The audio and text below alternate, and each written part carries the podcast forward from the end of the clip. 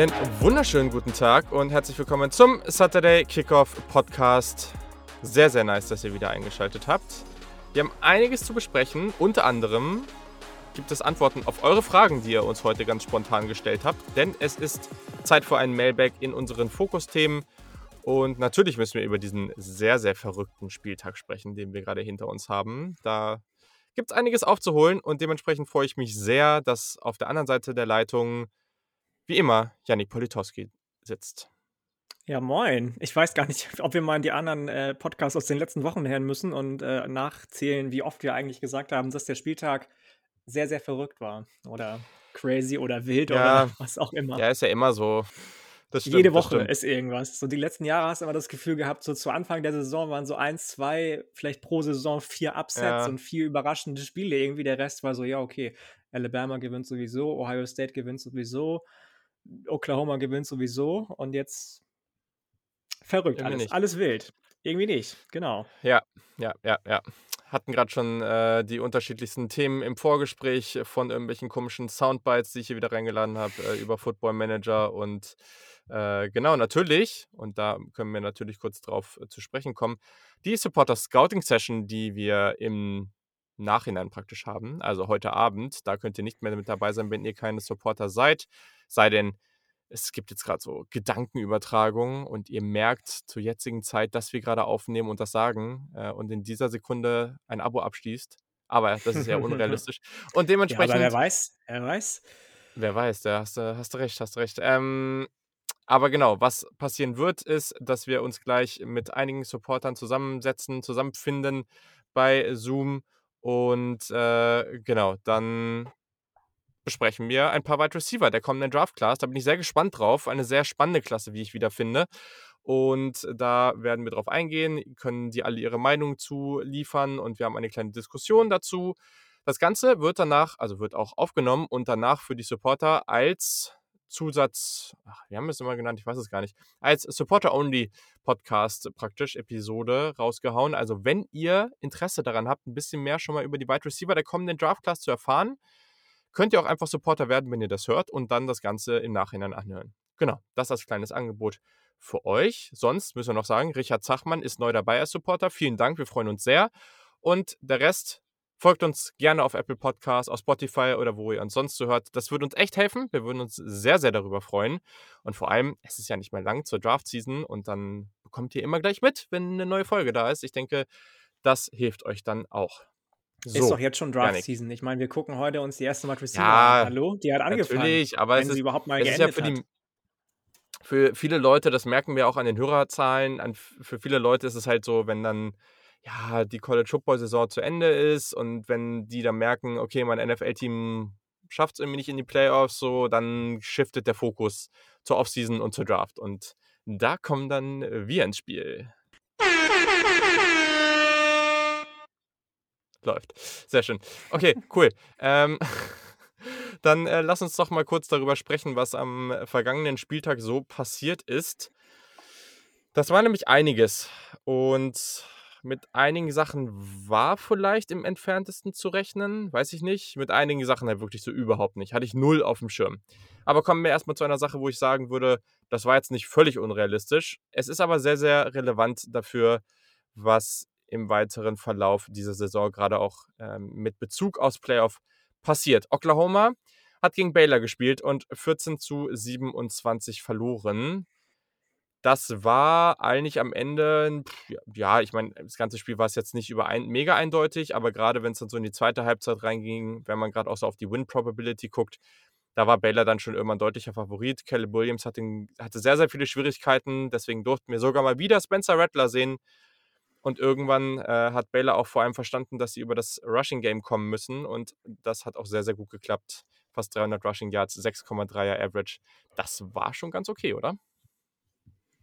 Ja, was soll ich sagen dazu, ne? Du hast alles schon, schon beantwortet, glaube ich. Spencer Rattler war dann auch nicht die Antwort ähm, auf die Fragen, die Lincoln Riley hatte und Caleb Williams mhm. nicht beantworten konnte. Baylor hat auch keine überragende Leistung offensiv, äh, zumindest mhm. über das Passing-Game gezeigt. Gary Bo äh, Bohannon war wieder so lala, wenn du mich fragst. Ähm, aber die Einzelspieler von Baylor, gerade defensiv, und eben im Rushing haben dann das Ganze rausgerissen für die Bears. Mhm. Und ich weiß nicht, wie du das gesehen hast, aber so wirklich gefährdet war der Sieg ja nie. Und das muss man natürlich auch dann, dann Dave Aranda vor allem ähm, nicht ankreiden, sondern das positive Gegenteil davon äh, zugute Ja. legen. Letztes Jahr sah er noch wirklich als Head Coach aus, als wäre er ein Defensive Coordinator, der versucht, seine Spielzüge irgendwie von A nach Ja. B zu schieben. Und dieses Jahr ähm, verteilt er seine Aufgaben gut, weiß ganz genau, was er wann an welchen Stellschrauben zu drehen hat. Und ähm, für mich auf jeden Fall einer der Gewinner dieser Saison bis jetzt, die Baylor Bears Voll. und, und ähm, Dave Aranda. Absolut.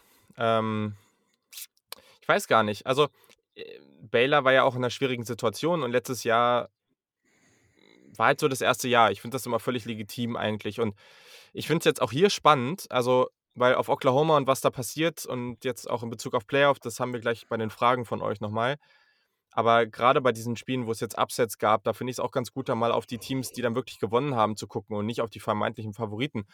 Und Dave Aranda hört man jetzt immer mehr auch als potenziellen Kandidaten für größere Jobs, die ja nach und nach jetzt immer wieder frei werden. Ähm, es sind ja wirklich einige große Jobs jetzt frei dieses Jahr. Ich finde das aber interessant, weil klar kann der jetzt sagen, er macht das, ne, LSU, da war er vorher Defensive Coordinator, das wäre ein offensichtlicher Fit. Das würde ich alles verstehen.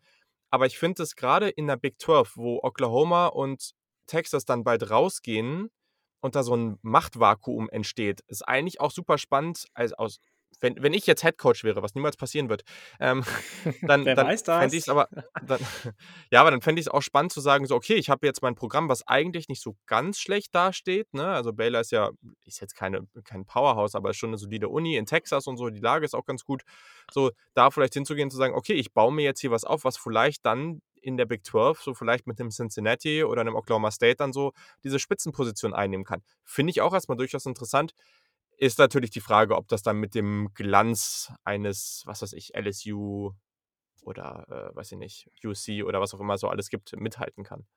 Ja, ja, das, ich finde es spannend auf jeden Fall trotzdem, wie du schon sagst, weil natürlich Mhm. das Machtvakuum zwangsläufig von dir angesprochen entstehen wird und auch entstehen Ja. muss eigentlich, wenn Ja. die beiden Programme weg sind. Und natürlich ist es ganz normal, dass dann neue Programme irgendwie auftauchen, ob das jetzt am Ende TCU ist, die zwar in einer tollen Gegend gelegen sind, in dieser Dallas-Fort Fort Worth Area, aber dann doch auch SMU im Nacken haben, gerade was das Recruiting angeht, ganz egal, wer der neue Head Coach wird. Ähm, wenn es Sony Dykes natürlich wird und Rashard Samples mitnimmt, dann sieht das Ganze wieder anders aus, die ja beide Mhm. für den Erfolg von SMU hauptverantwortlich sind.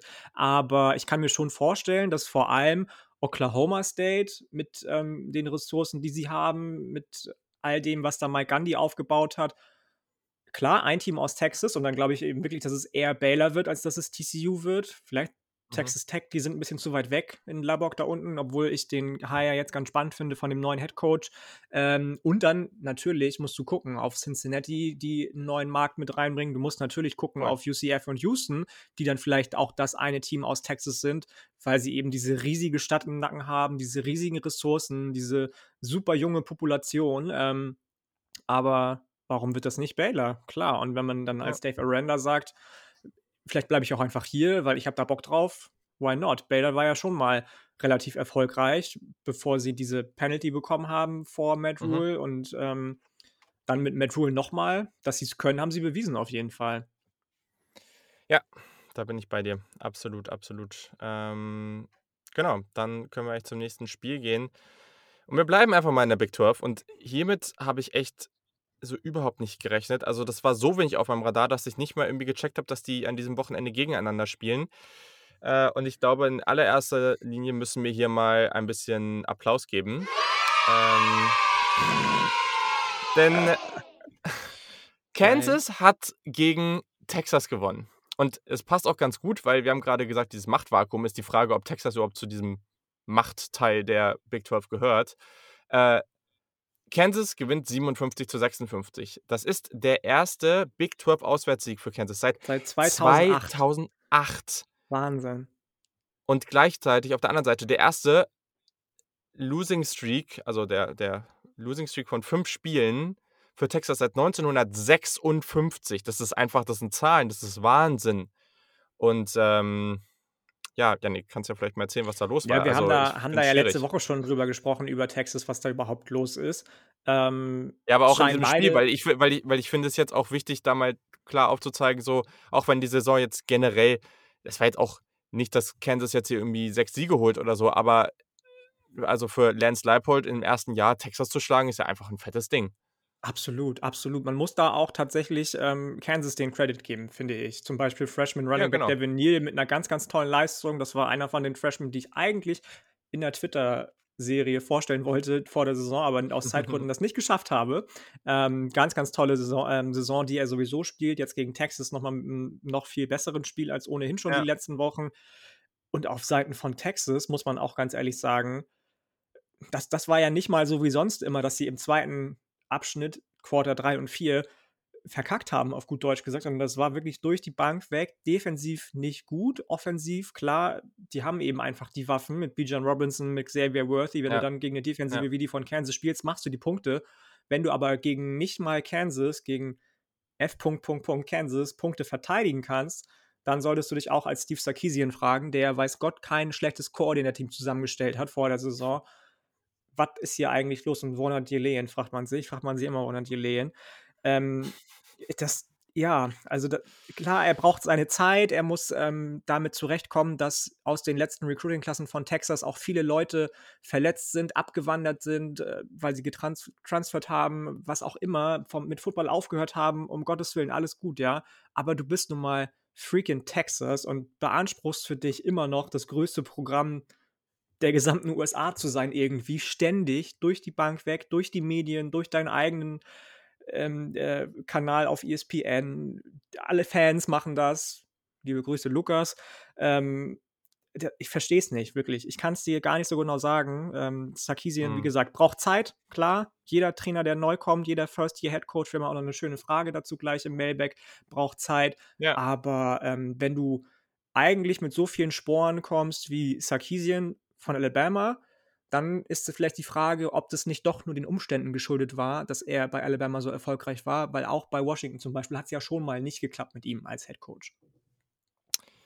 Ja, das ist, äh, sehr richtig. Das ist sehr richtig. Ja, crazy. Also, verrückte Leistung und du hast es angesprochen, Texas hat im Passing ja trotzdem sehr, sehr gut gespielt. Also, Xavier Worthy war echt genial, aber reicht dann halt nicht. Und das ist schon verrückt. Und auch der Mut, ne, den Lance Leipold da hat, äh, dann dann in Overtime halt einfach zu sagen: „Ich weiß nicht, wie oft wir das jetzt hier noch schaffen, da den Touchdown zu erzielen oder das da wirklich mitzuhalten. Wir gehen jetzt einfach für 2.“ Und dann dieses verrückte Play, was dann ja auch also, der der QB stand ja auch unter echt Druck, ne? Also, dass er das dann so hinbekommt da mit diesem Pass zum Fullback, war schon war schon echt cool. Ähm, gibt da auch 'n sehr, sehr schönes Video äh, von auf auf Twitter müsst ihr mal nach äh, müsst ihr nachschauen, wo seine Fam also, die Familie von dem Fullback, der die äh, Two-Point-Conversion gefangen hat, äh, da praktisch von der anderen Spielfeldseite filmt und, äh, dann langsam irgendwie realisiert, nachdem der Catch passiert ist, dass das der eigene Sohn war, ähm, und dann völlig Und dann ausrasten. völlig ausrasten. Ja, Ja, ja, das war richtig gut. Das das war ziemlich schön. Also, das sind immer die coolen Momente auf jeden Fall.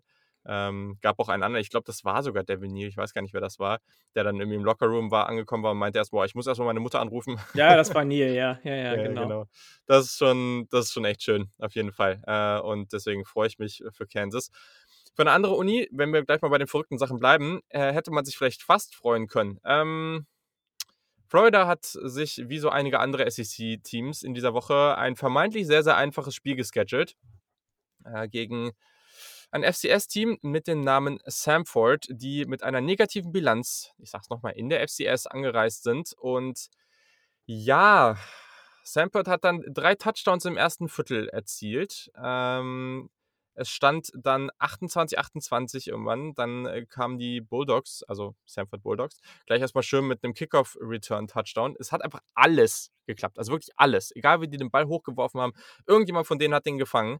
Ähm, und es war wirklich verrückt. Also, die haben dann irgendwie kurz vor der Halbzeit ja mit 14 Punkten geführt. Das also, ich dachte, ich gucke nicht richtig. Du hattest mir, glaube ich, auch einmal geschrieben und war so: Mhm, „Okay, irgendwas mhm. ist da jetzt grade ganz, ganz, ganz komisch.“ Mitte 4. Viertel stand's noch 52-56. Ja, der Score ist richtig. Und, äh, ja, am Ende gewinnt Florida dann 70-52. Das waren die meisten Punkte in einer Halbzeit, die gegen die Gators jemals von irgendeinem Team gescored wurden. Und äh, ja, Florida hat mit 18 gewonnen, aber halt 70 Und zu ich glaube auch die 52. meisten Punkte, die jemals von einem FCS-Team gegen ein FBS-Team gescored wurden. Oh, das kann auch sein, das weiß ich gar nicht. Aber Meine ja, das kann auch zu gut haben. sein. Und also Florida hat sich dann erstmal richtig schön äh, gegönnt, in der, in der Kabine zu feiern und rumzutanzen, dass man Sanford geschlagen hat. Also, Ich meine, da sieht man wir haben da letzte Woche auch drüber gesprochen, ne, über Dan Mullen, auch was er für 'ne Kultur ja, aufgebaut hat. Da siehst du doch ganz genau, was da falsch läuft voll. in der Erziehung von den Spielern auch, die Dan Mullen irgendwie an den Tag legt, so. Ey, wie ka also klar, wenn du gewinnst, freust du dich, das ist in einer guter Sache. Bin ich will ich gar nichts gegen sagen. Das sind auch alles junge Jungs, junge Männer, die heranwachsen, die viele Dinge lernen müssen. Das geht mir selbst ja auch noch so mit 28, dass ich einiges lernen muss. Aber hey, also, das ist schon fand ich schon auch sehr, sehr daneben. Also, nicht daneben, aber doll.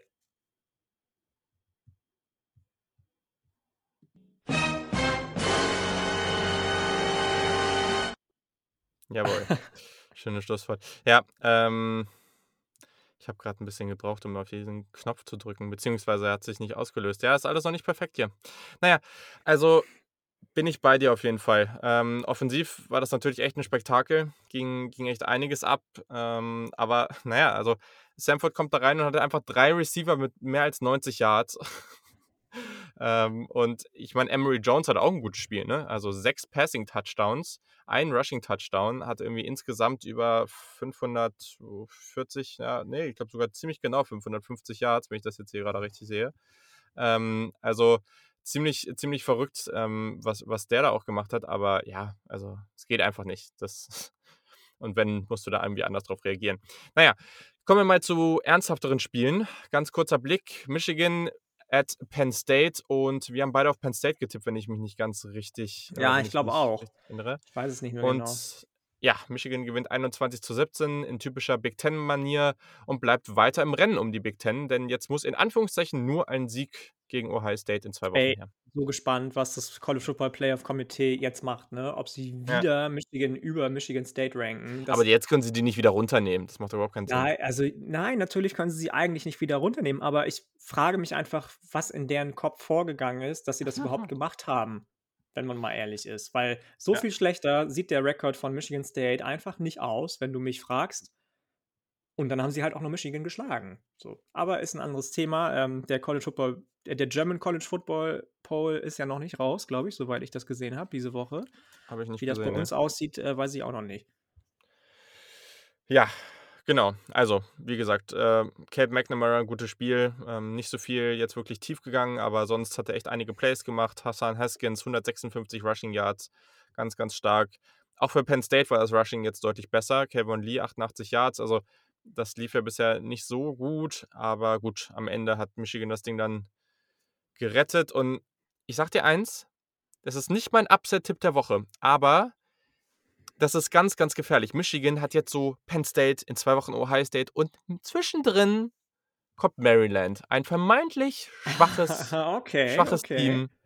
Ich sage, das ist immer so. Das ist dieses Ding so, dieser, dieser Sandwich von zwei guten Teams so, ne? Und in der Mitte denkst du dir, ach, scheiß drauf, mach mal mit, mach mal mit links, wir müssen uns jetzt hier auf Ohio State konzentrieren.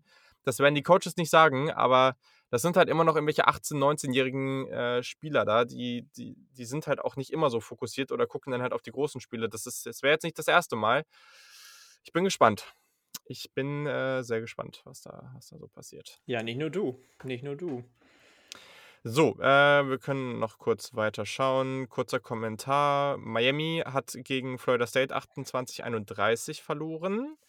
War auch wieder irgendwie eine ein bisschen verrückte Geschichte. Also Florida State durchaus explosiv unterwegs. Am Ende hätte Miami, glaube ich, sogar noch die Chance gehabt, da irgendwie ein Play loszuwerden. Haben den Ball gespiked. Dafür müssen drei Sekunden von der Uhr und es waren nur noch zwei drauf oder irgendwie sowas war das. Ähm, dadurch ging das Spiel dann zu Ende. Ja, fetter Sieg für Florida State. Also vor allem, nachdem Miami jetzt mehrere Spiele in Folge gewonnen hat. Ähm, ja, das, das finde ich spannend, weil wir haben im Mailback gleich auch noch eine Frage, welches Team am meisten von dem Quarterback-Wechsel profitiert hat in der Saison. Ähm, Mhm.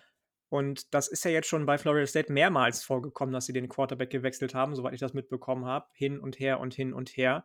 Mhm. Ähm, und ich meine, Jordan Davis hat wieder gespielt, oder? Nicht Jordan Travis. Davis, Quatsch. so, Tr Tr ähm, Jordan Travis hat wieder gespielt.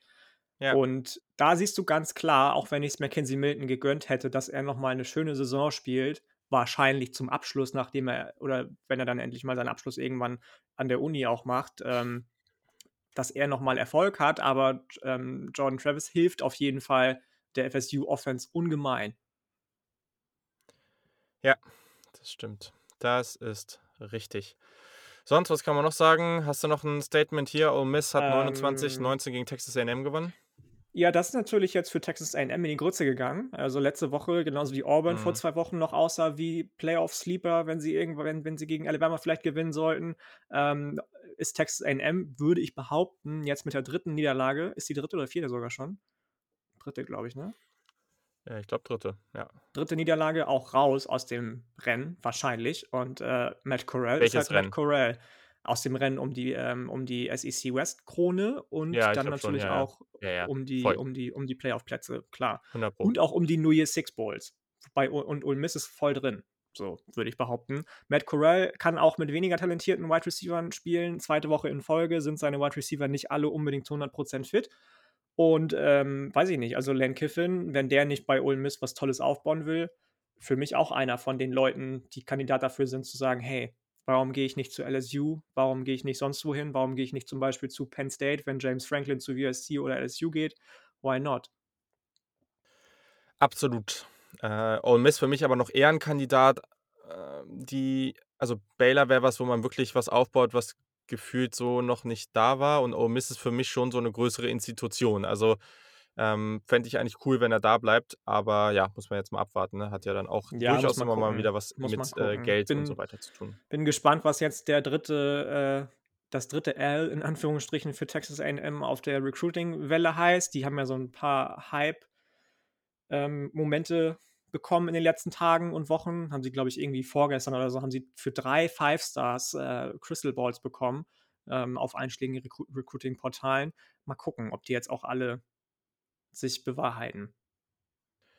Yes, yes, yes, yes. So, kurzer Blick noch. Äh, Purdue hat bei Ohio State gespielt und Ohio State hat äh, die mal so richtig aus dem Stadion gefeuert.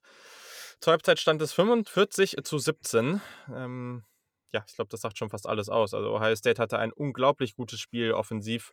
Äh, CJ Stroud, fünf Passing-Touchdowns. Ähm, ja, sie hatten zwei Receiver, also mit fast 100 Yards oder mehr. Trevin Henderson sehr gut, Mian Williams auch.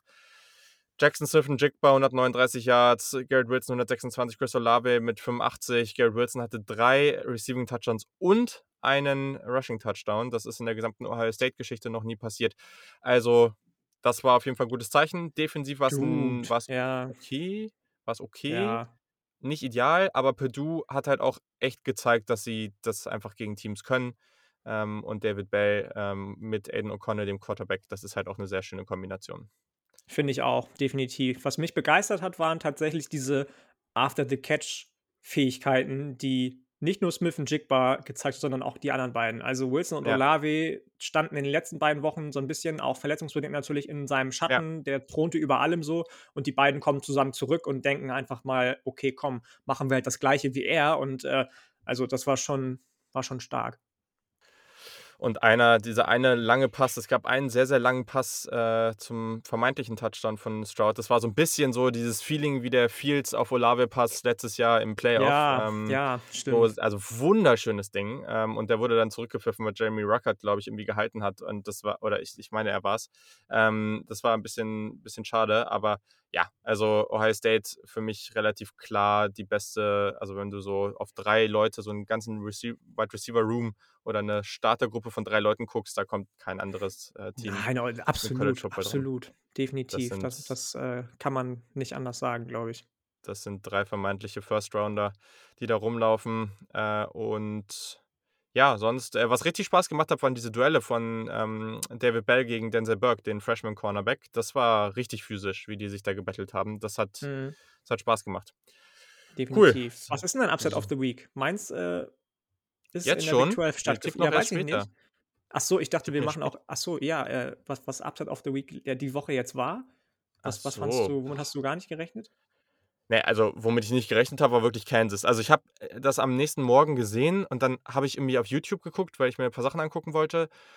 und dann kam, stand da irgendwas und ich so, hä, haben die überhaupt gespielt? Also ich wirklich war, was dieses Spiel angeht, habe ich die, ich habe das null auf dem Schirm gehabt. Und dann habe ich da erst was gesehen und habe da was eingegeben und ich habe irgendwas falsch geschrieben oder so, ne? Und dann stand da irgendwie irgendwie Kansas gegen Texas Upset irgendwie 2016 oder irgendwas. Ich so, nee, Hast du war ja gar nicht. Und dann, und dann habe ich später nochmal irgendwo gesehen, dass das irgendwie war. Ich so, hä, jetzt, und dann habe ich es richtig geschrieben. Ich habe irgendwie das S bei Kansas oder so vergessen. Äh, und habe dann gesehen, dass das wirklich war. Und ich so, hä, was geht denn jetzt? Also muss man dazu sagen, was ich in letzter Zeit sehr, sehr häufig mache, ist, dass ich mir abends gar nicht mehr die ganzen Spiele und sowas, also mache ich schon aus dem ersten und vielleicht aus dem zweiten Fenster, je nachdem aber dann eigentlich, weil es einfach mein genereller Schedule ist. So, ich versuche immer sehr, sehr früh aufzustehen und dann mache ich es häufig so, dass ich halt relativ früh ins Bett gehe und dann um, weiß nicht, 5.30 Uhr oder sowas aufstehe. Ähm, und wenn dann noch ein Spiel läuft, so, dann habe ich, glaube ich, Oregon gegen Washington State noch ein paar Minuten geguckt und dann die anderen Spiele halt einfach, vor allem die guten Spiele, die ich komplett sehen will, einfach ohne Werbung und so viel, viel schneller nachgucken kann. Ähm, und, äh, und dann habe ich aber auch meine Notifications natürlich aus, weil ich halt nicht gespoilert werden will. Ähm, weil sonst ist es halt Mhm. an mancher Stelle ein bisschen langweilig. Und deswegen habe ich da halt überhaupt nichts zu gehabt und war irgendwie so völlig perplex, was jetzt abgeht. Äh, aber genau, das ist unter anderem der Grund, warum Kansas heute die Logofarben sind von diesem Podcast. Richtig gut geworden, übrigens. Habe ich schon gesagt, aber Chapeau. Sieht gut aus. So. Texas Tech habe ich Ähm. tatsächlich als, äh, also Ah, ich weiß nicht, sorry. Mhm. Kansas klar, äh, ich habe Texas Tech Ja. als Upset of the Week Nice. gegen Iowa State. Nach der Entlassung Ja, von Matt. Wells kommt der Interim Head Coach rein mit einem 62 Yard Field Goal in letzter Sekunde gewinnen sie das Echt Ding. fett. Und ähm, das hat mich tatsächlich gefreut, weil die ja immer so ein bisschen stiefmütterlich behandelt werden in der Big 12, weil sie halt so weit außen in Texas sind, dass immer schon gesagt wird, hey, das ist schon Pac-12-Land eigentlich, wo die sind. Und ähm, wäre schön, wenn die nach Pat Mahomes vielleicht Baker Mayfield, der getransfert ist nachher zu Oklahoma, vielleicht äh, bekommen die ja jetzt so einen kleinen, kleinen Aufschwung. Das ist, äh, wenn dann in ein bisschen weniger als zwei Jahren das äh, College Football Spiel von EA rauskommt, äh, ein heißer Tipp, äh, den ich schon mal abgebe, dass Yannick Texas Tech übernimmt. Das könnte ich mir gut vorstellen. Das Ja, das nur echt wahrscheinlich nehme ich tatsächlich als erstes, als erstes äh, West Virginia, wenn sie Neil Brown Ja. wenn er nächste Woche wieder verliert und ähm, dann Stimmt. ganz von vorne anfangen müssen, weil alle Recruits abspringen und äh, nächste Saison dann 0-12 gehen und keine Ahnung. Mal gucken. Ja, das ist immer schwierig. Also ich hoffe ja sehr, dass sie es hinbekommen, dass auch, dass man auch Schwierigkeiten mit guten Teams hat, weißt du? Also wenn du Mm, mm. im alten Spiel, wenn du sowas wie Tennessee oder USC oder sowas nimmst, die in echt voll am struggeln sind, die aber, ich sag mal, ein hohes Prestige haben, weil Ja, die hatten da, glaube ich, mal fünf oder sechs Prestige, ne? Ja. Genau, so, ne? Einfach äh, große Unis einfach so, ne? Dann, äh, du hast einfach null Schwierigkeiten und ich hoffe, dass das dann trotzdem auf die Art und Weise, wie es in echt auch schwer ist. Also nicht, dass du nicht die leichten Spiele gewinnst, sondern dass es halt schwer ist, eine gute Recruiting-Klasse zu haben, dass es schwer ist, wirklich diese 11 und 1 Saisons zu haben und wenn du die nicht hast, dann wirst du schnell rausgeschmissen und so. Auf diese Art und Weise müssen die das hinbekommen, dass das schwierig wird. Das würde ich, äh, würde ich sehr gerne sehen. Ähm, und sonst ist es halt ziemlich nice, wenn man auch irgendwie ein Team hat, was man ganz gerne mag, was nicht so gut ist, weil dann kannst du dir eben bei, bei sowas halt so ein, so ein Rebuild aufbauen. Ähm, ich habe das bei NCAA vier- 14 mal versucht und habe dann aber einfach UNC einfach ein bisschen schlechter gemacht, sage ich mal. Irgendwie ein Jahr nach vorne rekrut, äh, gesimmt. Äh, Sam Howell war weg und habe irgendwie schlecht rekrutiert, so nach dem Motto, damit man, damit man ein bisschen mehr Herausforderungen hat, weil, ja, weiß nicht, mit Ohio State oder so ist einfach langweilig. Und mit West Virginia hat man ja zu, zumindest mal schon auch eine Herausforderung, was man da erreichen kann. Das, äh, das True, ich. true. Absolut, ja. Okay, ich habe noch ein paar Statistiken, ähm, die mir noch aufgefallen sind. Erstmal Boston College hat 41-30 gegen Georgia Tech gewonnen. Phil Djokovic ist, weg, ist wieder da. Zwei Passing und drei Rushing Touchdowns. Sehr, sehr cool zu sehen, dass der sich jetzt so schnell wiederholen konnte. Sehr, sehr cool. Dann Michigan State hat nach der letzten Partie bereits vier Touchdowns mit Flea Flicker Plays geschafft dieses Jahr. Auch das muss man erstmal hinbekommen. Das ist ziemlich verrückt. Und dann, das finde ich ja noch viel verrückter, Old Dominion hat gegen FAU gewonnen und sie haben in diesem Spiel viermal zwei Punkte erzielt und das auf drei verschiedene Arten und Weisen. Also eine Two-Point-Conversion, ein geblocktes PAT, was sie dann für zwei Punkte zurückgelaufen haben und zwei Safeties. Also am Ende haben sie 30-16 gewonnen, aber im zweiten Viertel stand es irgendwann mal 4 zu 3 und diesen Zwischenstand sieht man selten. Ja, äh, Ja. wie heißt das nochmal, äh, wenn, Mik wenn Ergebnis Mikado in der NFL gespielt wird? Ergebnis Mikado? Ja, wenn es irgendein Ergebnis noch nie gab. dann- Das war vor ein paar Wochen mal auf Twitter Ah, irgendwie. Scorigami. Ja, ach, Origami, nicht Mikado. Entschuldigung. Scorigami. Sco ja, achso, ja. Ja, Achso, ja. ja. stimmt. Ja, okay. Ja. Ja, Okay, Genau, ähm, genau. ähm, Der ist verhungert auf so. langen Armen. So, äh, genau, bevor wir jetzt ähm, zum Jersey of the Week und dann zum Mailback kommen, noch eine kurze Sache. Washington hat sich äh, entschieden, den Head Coach Jimmy Lake zu feuern. Das konnte man irgendwo sehen, dass das bald passiert. Der Gute war sechs Jahre Assistant bei Washington, unter anderem für die DBs und äh, zuständig und dann Defensive Coordinator. War dann seit Januar 2020 Head Coach für die Huskies, war eigentlich auch ein ganz guter Recruiter. Ähm, in den letzten Jahren war ja Washington allgemein sehr bekannt dafür, gute und technisch versierte Defensivspieler in die, in die NFL zu bringen. Ähm, ja, also hat sehr, sehr große Ankündigungen auch damals gemacht, äh, das aber nicht wirklich Mhm. einhalten können. Gerade in der 2021er Klasse gab es ja auch drei Five Stars, äh, drei sehr hochgerankte Five Stars aus dem Staate Washington. Die wollte er alle zu Hause behalten, das hat er nicht geschafft. Er wollte gegen Michigan gewinnen, das hat nicht geklappt. Und letzte Woche hat er sich dann auch noch auf dem Spielfeld ja gegen, mit einem Spieler angelegt, wurde danach für eine Woche suspendiert. Ja, also alles nicht so wirklich gut. Auch diese Offensive Coordinator-Wahl, damals mit John Donovan, ähm, der ehemaliger Jacksonville Jaguars Offensive Assistant war, auch das hat überhaupt nicht funktioniert. Ähm, man verlor wichtige Duelle um West Coast Prospects. Äh, ja, also gibt ganz viel, was man dazu sagen kann. Das war nicht so eine Sache, sondern halt einfach so ein Sammelsorium all dieser, dieser Faktoren. Er bekommt den vollen Buyout von 9,9 Millionen. Ja. Der wird aber, das wird alles davon abgezogen, was er an anderer Stelle verdienen sollte, wenn er woanders einen Job bekommt. Und ehrlich, ich hoffe jetzt nur, dass man dann wen findet, irgendjemand, der Sam Hewitt dann auf den richtigen Weg lotsen kann, weil ich glaube, das wird ganz, ganz wichtig für dieses Programm sein.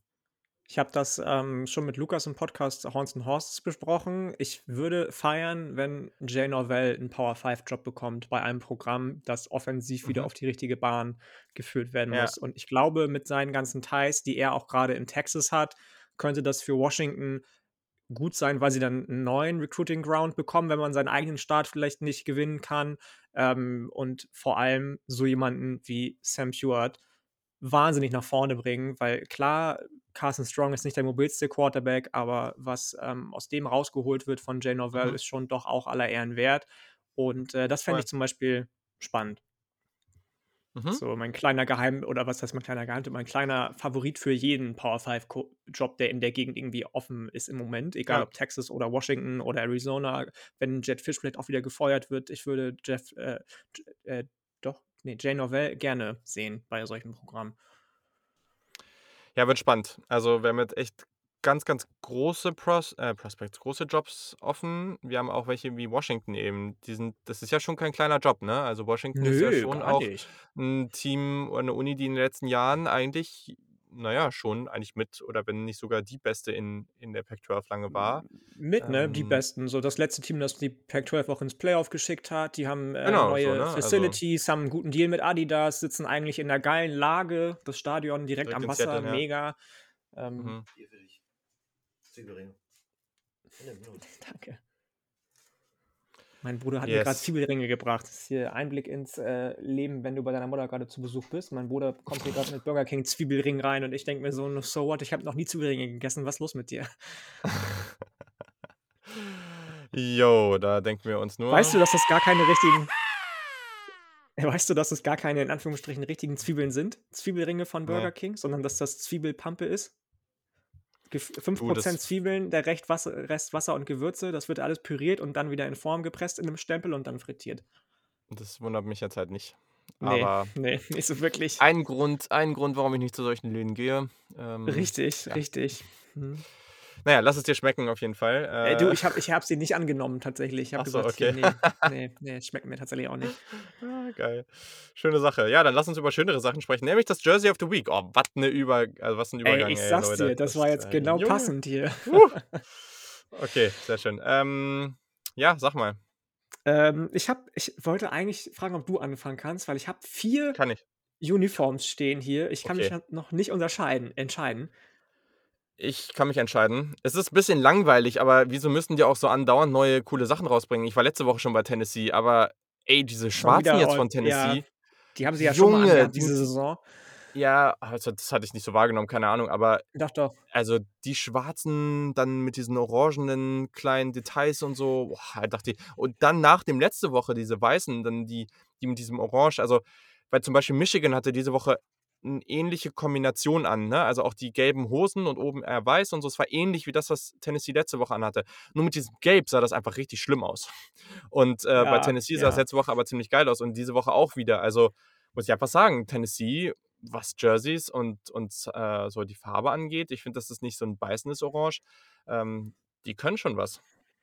Wir sind uns da auf jeden Fall einig. Ich mag das auch sehr gerne. Ich habe das neulich mal meiner Ex-Freundin geschickt, das Foto von dem, von dem Jersey, weil ich es irgendwie so geil fand, von der Uniform ähm, von, von Was Tennessee. man Und so der Ex-Freundin boah, schickt, ne? Ja, ja. Ist das, wir haben ein gutes Verhältnis tatsächlich, seitdem wir getrennt sind. Ähm, das ist irgendwie weird, aber egal.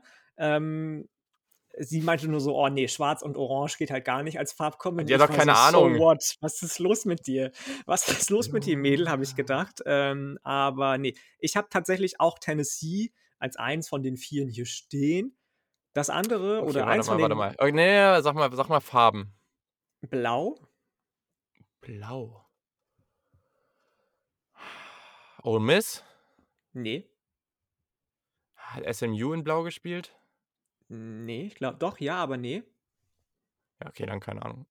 Okay, äh, ich fand, das war nämlich ein All-Blue, eine All-Blue-Uniform von San Jose State. Die fand ich irgendwie sexy. Ah, krass, ja, die habe ich nicht gesehen. Aber ja, Die wobei, aber die haben, immer dieses gut. mit, die haben immer dieses Mittelblau, ne? Ja, das fand ich aber diesmal gut. Ich Ah. mag das sonst auch nicht so gerne. Ja, Diesmal muss ich mir mal gut. Der, angucken. der. Helm war, Mhm. der Helm war so auch so metallic äh, mattblau, das mochte ich irgendwie. Ähm, das war richtig, richtig gut. Dann habe ich noch Arizona State auf der Liste. Ich liebe diese weiße Uniform mit dem gelben Helm, gelbe Schuhe, gelbe Handschuhe und dann diese burgunderrote Applikation irgendwie in den Nummern und so, finde ich richtig nice immer. Ähm, und als letztes hatte ich Minnesota auf der Liste mit dem weißen Jersey, ja, ja. burgunderrote Hose, chromgoldener Helm. Boah, war das auch nice. Ähm, und ich glaube tatsächlich, ich würde mich auch dafür entscheiden am Ende. Wenn du Tennessee nimmst, äh, dann nehme ich Minnesota. Die letzten beiden kann ich verstehen, das auf jeden Fall. Ich finde San Jose State, ehrlich, bei dem gehe ich nicht so mit. Ich finde die Kombination, also wenn die eine schöne Kombi aus dem Gelb und dem Blau anhaben, was, also was einfach die Standardfarben von denen sind, ich finde, die kriegen das, ich finde, wie soll man das sagen? Also in meiner Vorbereitung auf Football Manager, äh, um das richtige Team zu finden, habe ich mir natürlich auch wieder Jerseys angeguckt, weil äh, ja, es gibt natürlich wichtige Sachen, die muss man vorher checken. Und da gab es so ein Ranking von der League One oder League Two aus England. Irgend so ein Jersey-Ranking auf irgendeiner Seite. Und da hat, irgendwer, hat er da irgendwie so ein. Oh, welches Team war das nochmal? Ich weiß es gar nicht, ob das MK Dons oder irgendwas anderes war. Auf jeden Fall. Also AFC Wimbledon hat auch so ein Mittelblau mit, Ah, mit nee, nee, nee, genau. AFC Wimbledon war es, genau. Genau die waren es, ne? Und ich dachte, ja, okay, vielleicht haben die was Cooles. Und dann kam dieses Gelb-Blau. Ich dachte, Junge, wie kannst du das auf eins packen? Das ist so schlimm. Und diese Kombi, die, also die kann man auch richtig verhauen. Ich finde aber, dass San Jose State das generell ganz gut macht, diesen West Coast-Vibe damit herzustellen. Also irgendwie schaffen die das für Mhm, mich. finde ich auch, so, ja. das mag ich, weil ich finde zum Beispiel die Minnesota, also Minnesota und ähm, Arizona State, die haben ja teilweise ein bisschen ähnliche Farben, auch wenn das bei Minnesota ein bisschen mehr in dieses Bräunliche geht und bei Arizona State mehr ins Rötliche. Aber ähm, Minnesota schafft es ganz gut, das so, ich finde, die Farben passen ganz gut zu der Lage so. Und ich finde Arizona State immer ganz nice, aber irgendwie, ich weiß nicht, ob das so da für mich so dahin passt, so in diese Gegend. Keine Ahnung, ich kann dir das null erklären, warum das so ist. Das ist einfach so ein Gefühl für mich. Ähm, aber San Jose State schafft das sehr, sehr gut. Aber dieses All Blue mit diesem Mittelblau, I don't know. Aber die anderen finde ich gut. So. Schöne Diskussion hier wieder an dieser Stelle. Ähm, Ja, du, man muss ja auch so. mal, äh, also ich finde es ich find's fair, sowas auch mal einzubringen. Ja, die sind ja auch Sachen. nicht umsonst, äh, möchte gern äh, Jersey-Experten. Ja. Ja, ist jetzt halt auch echt kein Spaß, dass ich mir da bei, bei Football Manager irgendwie ellenlang äh, sonst was für Merchandise angucke, ob die denn auch da cool ausgestattet sind. Warum auch immer, frag mich nicht. Ähm, aber ich rechne natürlich damit, dass ich die über als blutiger Anfänger über viele, viele Jahre äh, dann aus dieser niedrigen Liga in die Premier League bis in die Champions League führe und irgendwann denke, ich muss mir da von denen jetzt was kaufen, weil ich eine enge Beziehung zu diesem Verein habe. Ähm, ja, das ist natürlich wieder auch alles Ja, super, weil wahrscheinlich werde ich nach einem halben Jahr einfach gefeuert. Ich glaube, das ist deutlich realistischer. Aber naja, ja. Gut, äh, in diesem Sinne kommen wir mal äh, zu unseren Fokusthemen. Und da wollten wir, bevor wir die Mailback-Fragen machen, einmal ganz, ganz kurz auf Notre Dame eingehen, weil zu denen kriegen wir häufiger mal Fragen. Wir wissen ähm, aus einer sehr, sehr gut und ordentlich durchgeführten Studie im letzten Jahr, im letzten Sommer, glaube ich, vorletzten Sommer, dass das das äh, Lieblings-College-Football-Team der deutschen Twitter-Bubble ist. Äh, und genau, deswegen wollten wir mal kurz drauf gucken und einfach die Frage beantworten, wie realistisch ist das eigentlich noch, dass Notre Dame ins Playoff kommt? Ähm, weil aktuell stehen sie in der AP-Poll, also sie haben eine Niederlage gegen Cincinnati äh, und sie stehen in der AP-Poll auf Platz 6 und im College Football Playoff Ranking auf Platz 9. So, im Playoff Ranking wird sich natürlich einiges verändern, weil Oklahoma verloren hat und so weiter und so fort. Ja, Yannick. Naja, ähm, glaubst wie, du das wirklich, dass sich da so viel verändern wird? Sagen wir mal ganz ehrlich. Okay, also was heißt viel verändern wird? Aber wenn wir jetzt mal, ich muss jetzt hier nochmal das öffnen, weil so, ähm, weil irgendwie hat ESPN das nicht mehr auf der Seite ähm, und deswegen muss ich das jetzt mal hier auf der College Football Player Ranking. So, Georgia, Alabama, Oregon, Ohio State, Cincinnati, Michigan, Michigan State, Oklahoma. Also Oklahoma ist vor Notre Dame gerade äh, ein Platz und ich denke, das wird sich verändern. So, okay. Wahrscheinlich wird sich okay, nicht viel mehr ja, verändern. bin ich dabei. Hast da recht. kann ich mitgehen. Okay. Aber ähm, wenn wir jetzt, also vielleicht müssen wir erstmal kurz über Notre Dame sprechen an sich und über deren Schedule, bevor wir dann darüber sprechen, was äh, potenziell danach passieren könnte und durch welches Szenario sie dann vielleicht noch reinkommen können. Ähm, aber ja, ja. eine Sache, die eben sehr, sehr auffällig ist, ist, dass Notre Dame hat irgendwie Glück und Pech gleichzeitig. Also diese Niederlage gegen Cincinnati ist halt eigentlich gegen ein vermeintlich hohes Team. Und das Problem ist so ein bisschen, sie haben eigentlich einen guten Schedule. Wenn du drauf guckst, haben sie gegen Virginia USC, gespielt. North Carolina, genau. Wisconsin, genau. da kann man nicht Wisconsin. meckern eigentlich. Genau.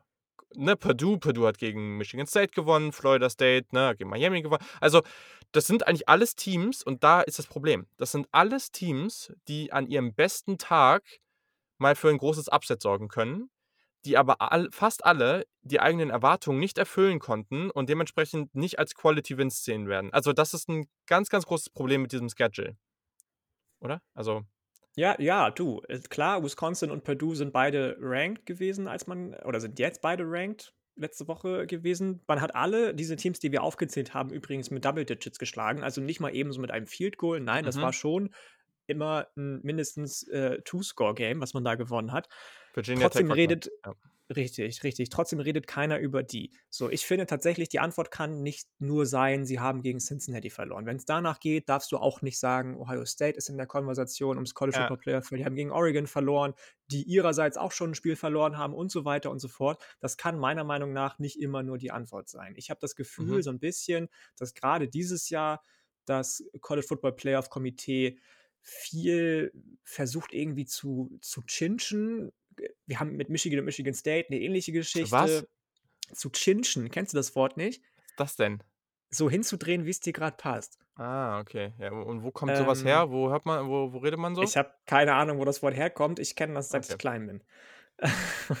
also irgendwas ähm, Nordisches, ja, dann lerne ich das ja irgendwas, irgendwas Nordisches wird das sein, genau. So, ähm, also so einfach so hinzustellen mit irgendwelchen hanebüchenden Argumenten, wie sie es gerne hätten und dass Notre Dame da nicht mit reinpasst, nachdem man letztes Jahr wahnsinnig viel Hate dafür bekommen hat, dass Notre Dame überhaupt auch drin war im Playoff, ähm, kann ich auf der einen Seite aus dieser wirtschaftlichen und geschäftlichen Situation des Playoff-Komitees nachvollziehen. Auf der anderen Seite denke ich mir halt so, ey, was können die noch machen? Ja, die haben wahnsinnig viel Qualität defensiv verloren, muss man wirklich sagen. Die haben jetzt schon ein oder zwei Spiele, weiß ich nicht, mit Kyle Hamilton nicht spielen können, sondern ohne Kyle Hamilton spielen müssen. Die haben einen neuen Quarterback mit Jack Cohen, nachdem äh, äh, Ian Book jahrelang da das Zepter in der Hand hatte, der zwar nicht the most flashy Quarterback ist, aber es läuft jetzt ganz gut mit ihm eigentlich inzwischen. Ähm, und spielen mit einem sowieso sehr, sehr ersatzgeschwächten Team schon wochenlang. Ja, drei Freshman Wide Receiver werden regelmäßig eingesetzt. Der Ersatz in Anführungsstrichen für Kyle Hamilton ist mit Xavier Watson eigentlich als äh, Wide Receiver rekrutierter Freshman. Also das, das, dem kannst du gar nicht genug Respekt zollen eigentlich, was äh, Brian Kelly da schafft ja. bei Notre Dame mit seinem neuen Defensive Koordinator Marcus ja. Freeman, der ja witzigerweise der alte Defensive Koordinator von Cincinnati war. Mhm. Ähm, und ich finde schon, dass auch wenn jetzt die letzten beiden Spiele, die du gegen Stanford hast und gegen Georgia Tech, ähm, die beide erst dreimal gewonnen haben, natürlich keine Gamebreaker in Sachen College Football Playoff Komitee Entscheidungen sein sollten, könnten, werden, aber dass man da zumindest drüber nachdenken sollte, die für New Year Six Bowl in Erwägung zu ziehen, weil, ey, ganz ehrlich, wenn du die nicht in Erwägung ziehst, darfst du, wie gesagt, klar, stärkerer Schedule von Ohio State, aber das waren, wenn du mich fragst, auch alles keine Quality Wins, wie sie meinetwegen ein, ein ähm, Alabama sonst immer jahrelang gehabt hat, weil die SEC-Foes alle genauso stark waren wie Alabama und man sie trotzdem geschlagen hat.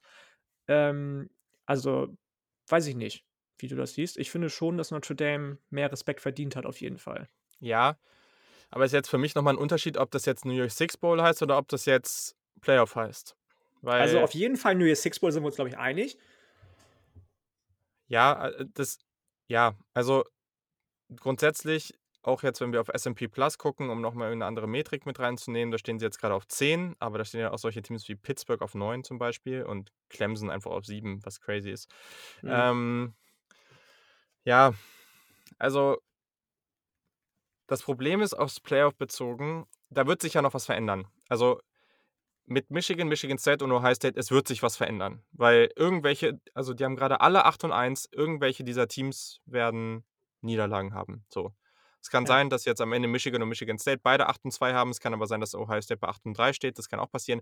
Das, es kann alles Mögliche passieren. Das heißt, du kommst auch im Playoff-Ranking weiter nach oben, wenn du jetzt weiter gewinnst und du hast jetzt keine super schweren Spiele, die jetzt noch auf dich zukommen. Ähm, Gleichzeitig, wenn man auf diesen Schedule guckt, reicht das für mich aber leider nicht gegen den Rest, wenn ich ehrlich bin. Also dann kommt wieder dieser typische Punkt. Man möge davon halten, was man will. Sie haben keine Conference Championship am Ende. So, okay, das haben die anderen Teams. Dadurch haben die anderen Teams auch nochmal ein Spiel gegen ein vermeintlich gutes Team, wenn sie das dann gewinnen. Und wenn du drauf guckst, dann haben Georgia und Alabama am Ende eine, einfach gegen bessere Teams gespielt. Oregon hat diesen Sieg gegen, hat dann wenn das klappen würde, hätten sie eine Conference Championship und sie haben einen Sieg gegen Ohio State. Ohio State hat einen Sieg über dann, wenn es klappen würde, über Michigan, Michigan State, Penn State äh, und äh, dann eine Conference Championship. Ja, dann bist du schon da an dem Punkt. Und dann hast du noch Cincinnati ja. da, wenn die den Rest gewinnen, die gegen dich gewonnen haben. Also dann hast du ja, eigentlich. Ja, Aber du, das also scheint also ja kein Argument zu sein, weil Michigan State auch gegen Michigan gewonnen hat und trotzdem dahinter steht. Okay, okay, das stimmt, aber es würde trotzdem nicht fürs Playoff reichen. Also ich bin der Meinung bei Notre Dame, dass sie es nicht mehr selbst in der Hand haben, ähm, da reinzukommen. So würde ich sagen. Das, das kannst du haben, ja. Das kann natürlich stimmen. Ich bin tatsächlich gespannt, wie es am Ende ausgeht, weil ich habe gerade nochmal auf die ganzen Schedules alle geguckt. Und ja, ich mag, wie Ohio State Football spielt diese Saison, aber wenn ich ganz ehrlich bin, klar, das Talent ist deutlich höher individuell als bei Notre Dame, aber gegen Minnesota hast du dich schwer getan an Spieltag 1. Gegen Tulsa gut, okay, ist ein AAC-Team. Gegen Akron hast du gewonnen, geschenkt. Rutgers ist jetzt auch nicht die, ähm, das Ende der Fahnenstange, auch wenn sie diese Saison besser sind als ähm, die Saisons davor. Maryland war ein krasser Blowout-Win, gebe ich gerne zu. Gegen Penn State war knapp. Gegen Nebraska sahst du lange, lange schwierig aus und auch gegen Indiana, hey, die sind diese Saison halt echt garbage, was schade ist, aber ist so. Findest du den Rekord am Ende besser als den von Notre Dame?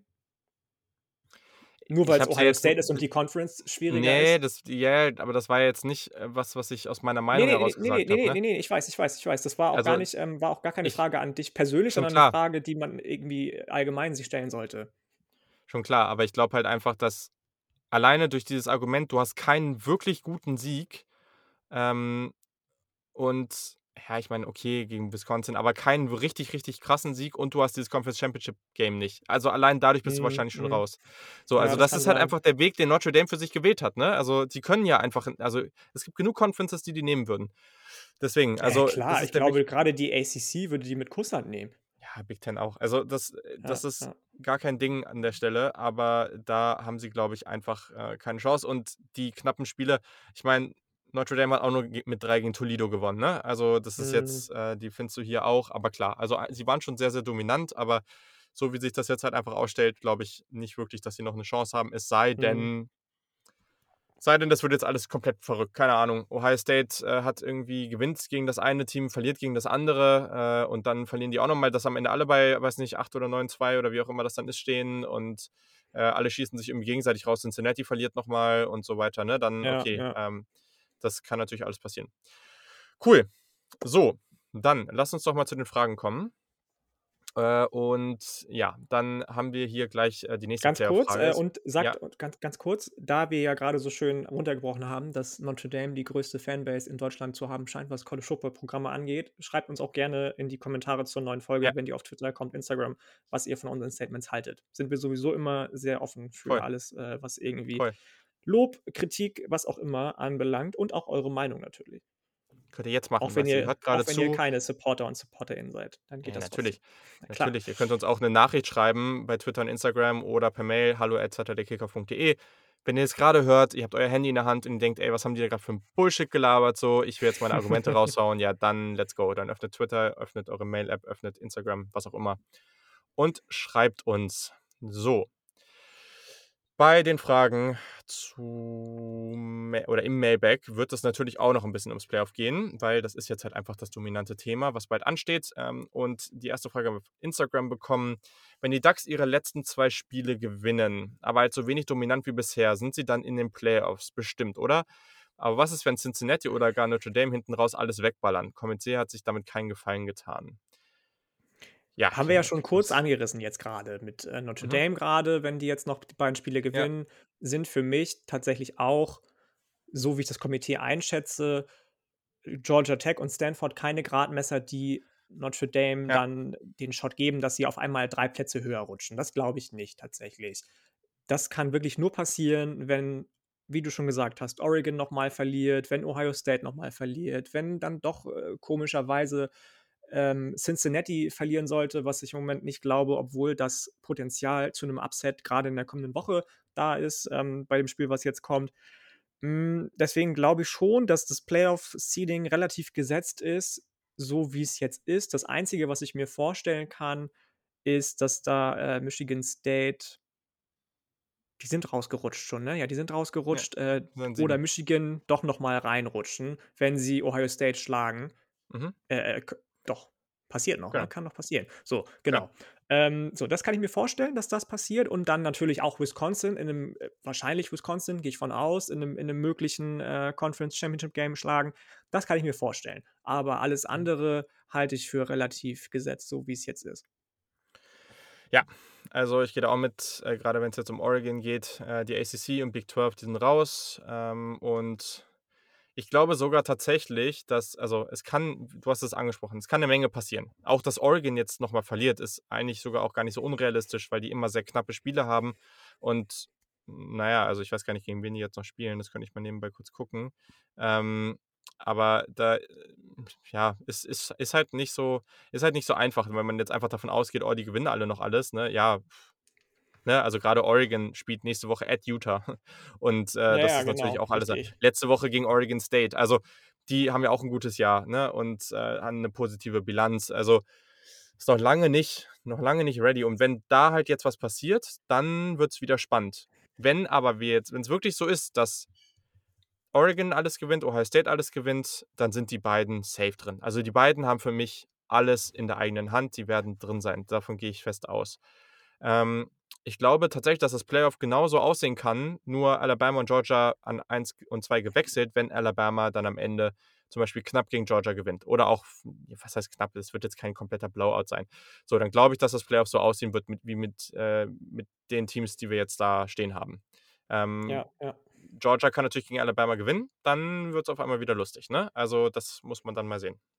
Dann sollte auch Alabama, finde ich, draußen sein, tatsächlich. Wenn du Ja, dann also mit zwei draußen- ja, Siegen ja. ins Playoff zu kommen, wenn es noch vier, aus vier Teams nur besteht, dann müssen die raus. Also, Also die Frage ist halt höchstens, also Oklahoma hat dann eine Niederlage, vielleicht auch mehr. Ähm, Michigan State hätte in dem Szenario zwei Niederlagen, Michigan hätte zwei Niederlagen. Wenn Cincinnati jetzt auch noch verliert, äh, also äh, alle müssten schon irgendwie nochmal eine Niederlage reinholen. Aber es kann natürlich schon noch komplette Madness jetzt kommen, wenn Oregon zum Beispiel nochmal verliert, wenn jetzt Alabama noch ein zweites Mal verliert, so, ne? Also es kann schon noch sehr, sehr viel passieren und ich glaube, es wird auch noch was passieren. Das wäre jetzt irgendwie zu einfach gedacht, wenn jetzt wirklich alles so kommt.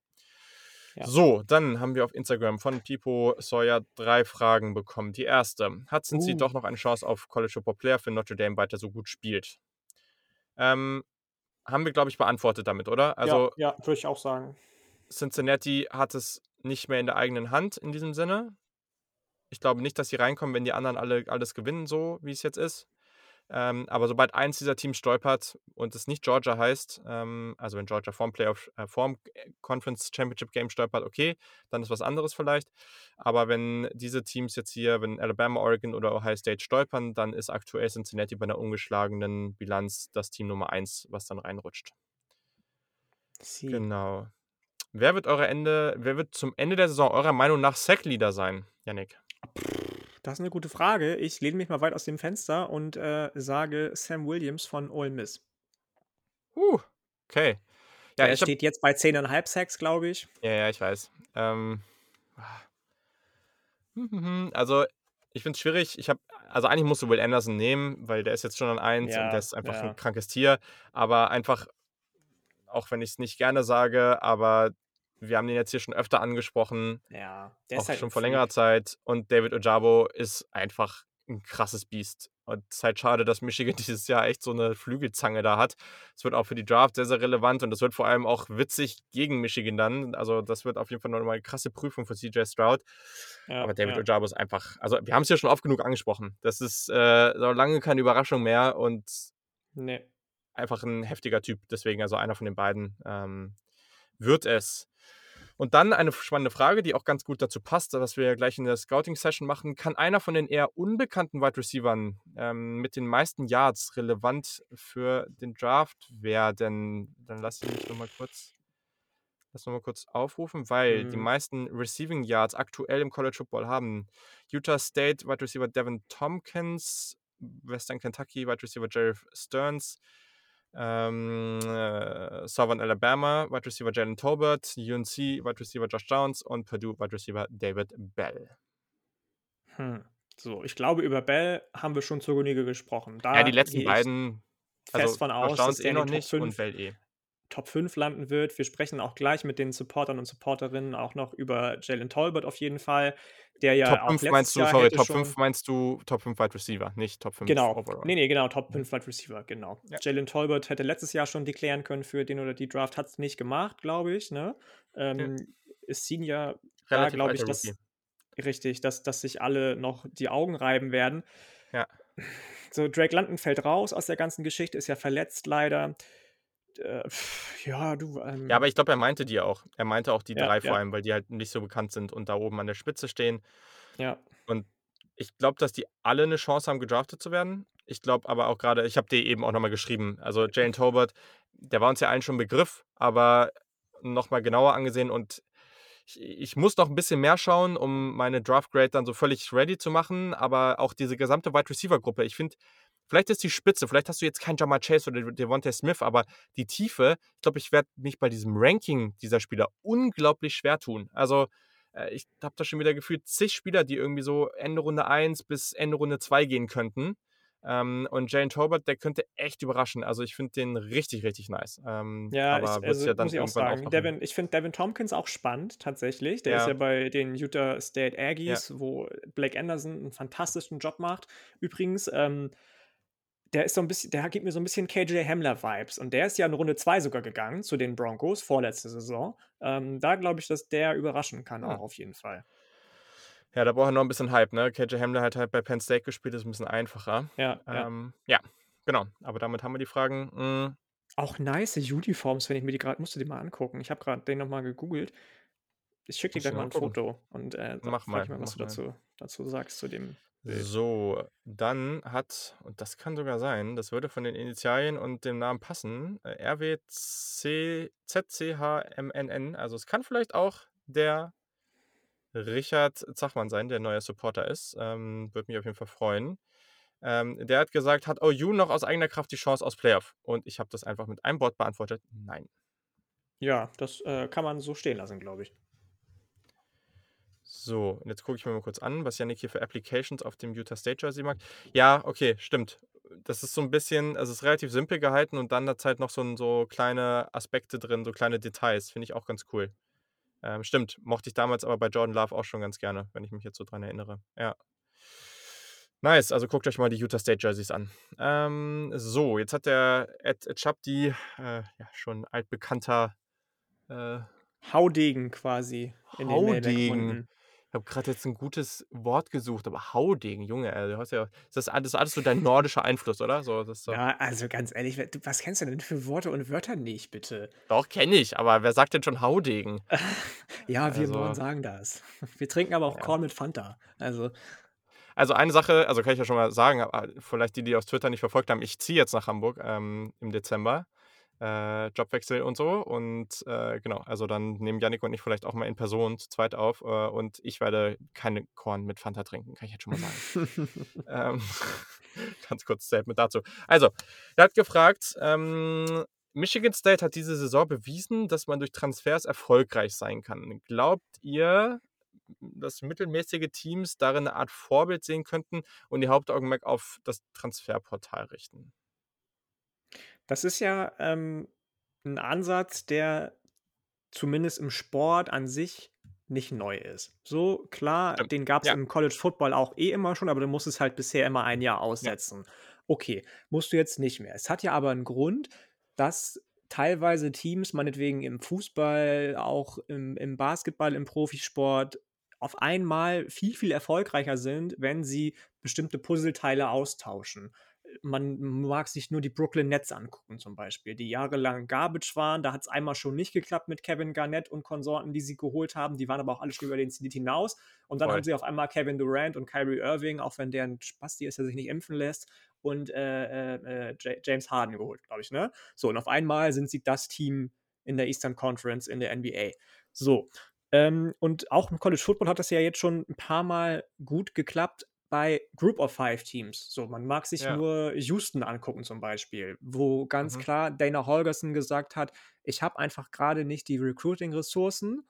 Ich nehme dieses Tool Transfers in Anspruch, hole mir auf den Positionen, auf denen ich's brauche, Jungs dazu, die Spielpraxis sammeln wollen, die sich reinhängen wollen, die mir 'ne solide Grundlage geben wollen dafür, dass ich in den nächsten Jahren wieder erfolgreicher sein kann.“ Und ey wenn das einer kann, anscheinend, dann hat er total recht, dann Mel Tucker, weil so wie das jetzt gelaufen ist, hat er ja nur Volltreffer gelandet mit all den Transfers, die Mhm. er gemacht hat, egal ob das Kenneth Walker ist oder andere Leute. Alle sind irgendwie irgendwo relevant in dem Roster, ha bekommen ihre Snaps. Richtig, richtig gut und genau das, was ich eben beschrieben habe, zahlt sich jetzt aus. Jetzt sind die im Recruiting wieder relevant auf einmal, ähm, äh, kriegen irgendwelche Four-Stars, die sonst zu Ohio State oder Michigan getrendet hätten, zu Notre Dame getrendet hätten, was weiß ich nicht alles. Äh, auch zu West Virginia teilweise, wo ich zwischendurch auch 'n bisschen traurig war, aber sei es drum. Ähm, also, ich würde das voll mit ja beantworten, dass er da definitiv das das äh, Maximum rausgeholt hat. Ja, ähm also, das auf jeden Fall. Ich glaube, was ich jetzt hier spannend finde, weil das ja auch so 'ne generelle Strategiefrage ist, ne, für jetzt, aber auch du auch die Zukunft des College Footballs, einfach in Bezug darauf, dass das jetzt möglich ist, wie du's grad beschrieben hast. Jetzt musst du eben nicht mehr das Jahr warten. Und deswegen habe ich die Frage für mich mit Jein beantwortet, weil ich glaube, grundsätzlich macht es sehr, sehr viel Sinn und das machen die meisten Teams jetzt, glaube ich, eh schon, dass man jedes Jahr 'n paar Plätze für Transferspieler frei hält. Also, ich finde das sehr, sehr sinnvoll. Auf jeden Fall. Grade gr grade weil du halt also, früher war es ja auch das Ding, diese direkte Unterstützung, von der er jetzt hier auch spricht, die gab's ja früher vor allem durch Grad Transfers, ne? Also, von Spielern, die halt ihren Abschluss gemacht haben und dann können sie noch mal wechseln, ohne dieses Jahr, ähm, praktisch zu äh, ohne dieses Jahr auszusetzen. Ähm, und das sind dann aber ja Spieler, die nur noch mal für ein einziges Jahr zu dir an die Uni kommen, also, nur noch ein Jahr spielen können. Und da ist die Frage, wie viel du dann wirklich davon hast, weil die können sich nicht mehr wirklich akklimatisieren, so und es ist halt nur ein Jahr. Jetzt sind's ja auch sehr, sehr häufig Spieler, die als Freshmen irgendwo hingehen, können sich nicht durchsetzen, vielleicht nach 1 oder 2 Jahren und kommen dann zu dir und haben vielleicht noch 2 oder sogar 3 Jahre Eligibility. Das heißt, die können erst mal ankommen, können sich ins System einko eindenken, können an der Uni ankommen. Muss immer noch sehen, das sind junge Menschen, die an einen ganz anderen Ort kommen, die oft auch, bevor sie an die Uni gekommen sind, sehr, sehr wenig rumgekommen sind. Und deswegen, das macht das ja natürlich noch mal spannender, weil du dann auch per Transfer Spieler bekommen kannst, die einige Jahre bei dir bleiben. Und man sieht ja auch grade, es kommen sehr regelmäßig sehr, sehr starke Talente ins Portal. Also, deswegen ist das auch smart. Also, Jameson Williams zum Beispiel. Klar ist der jetzt bei Alabama gelandet, aber was ist, wenn der halt bei schieß mich tot, Iowa State oder bei oder bei ich glaube, der kommt aus Missouri, bei Missouri oder so was landet, so, weißt du? Also, das ist ja 'n absoluter Gamechanger für so 'n Team und das kann und das wird immer häufiger passieren jetzt an dieser Stelle, ne? Das hat man jetzt auch bei Kentucky, Wendell Robinson und so gesehen. Also, das sind sehr, sehr coole Sachen. Ja. Aber ich glaube tatsächlich, hm dass da dass das eine von den positiven Dingen ist, die diese ganze und ich will das jetzt Voll. gar nicht beschreien, äh, Pa Corona-Pandemie dem College-Sport gebracht hat, ist, ähm, dass Leute sich wieder eher darauf besinnen, was ich persönlich 'ne schöne Sache finde, auch wenn du natürlich als junger Mensch die Welt Mhm. exploren willst und viel viel sehen willst so, sich darauf zurückbesinnen, das merke ich jetzt grade bei mir auch, was sie eigentlich an zu Hause haben. So, und, ähm, wie schön es eigentlich ist, noch nicht sofort direkt in die große, weite Welt aufzubrechen, weil du eben dann schnell auch manchmal sehen kannst: „Oh Gott, ich bin jetzt 18, komme jetzt in der großen, weiten Welt von, äh, Atlanta, Georgia gar nicht zurecht, ob wenn ich jetzt irgendwie aus Wyoming komme oder so, bleibe ich noch mal hier für 1 Jahr“ und, ähm, also, finde ich finde ich auch gut auf jeden Fall. Ja, ist auch immer voll schön, ne, wenn also, ich muss sagen, ich bin jetzt selber nicht so das perfekte Beispiel für das, was du da grade beschrieben hast. Ähm, weil mit 18 los, raus, sehr weit weg und irgendwie nie wieder längerfristig zu Hause gewesen. Äh, und, äh, ja, kann ich mir auch grade nicht so richtig vorstellen.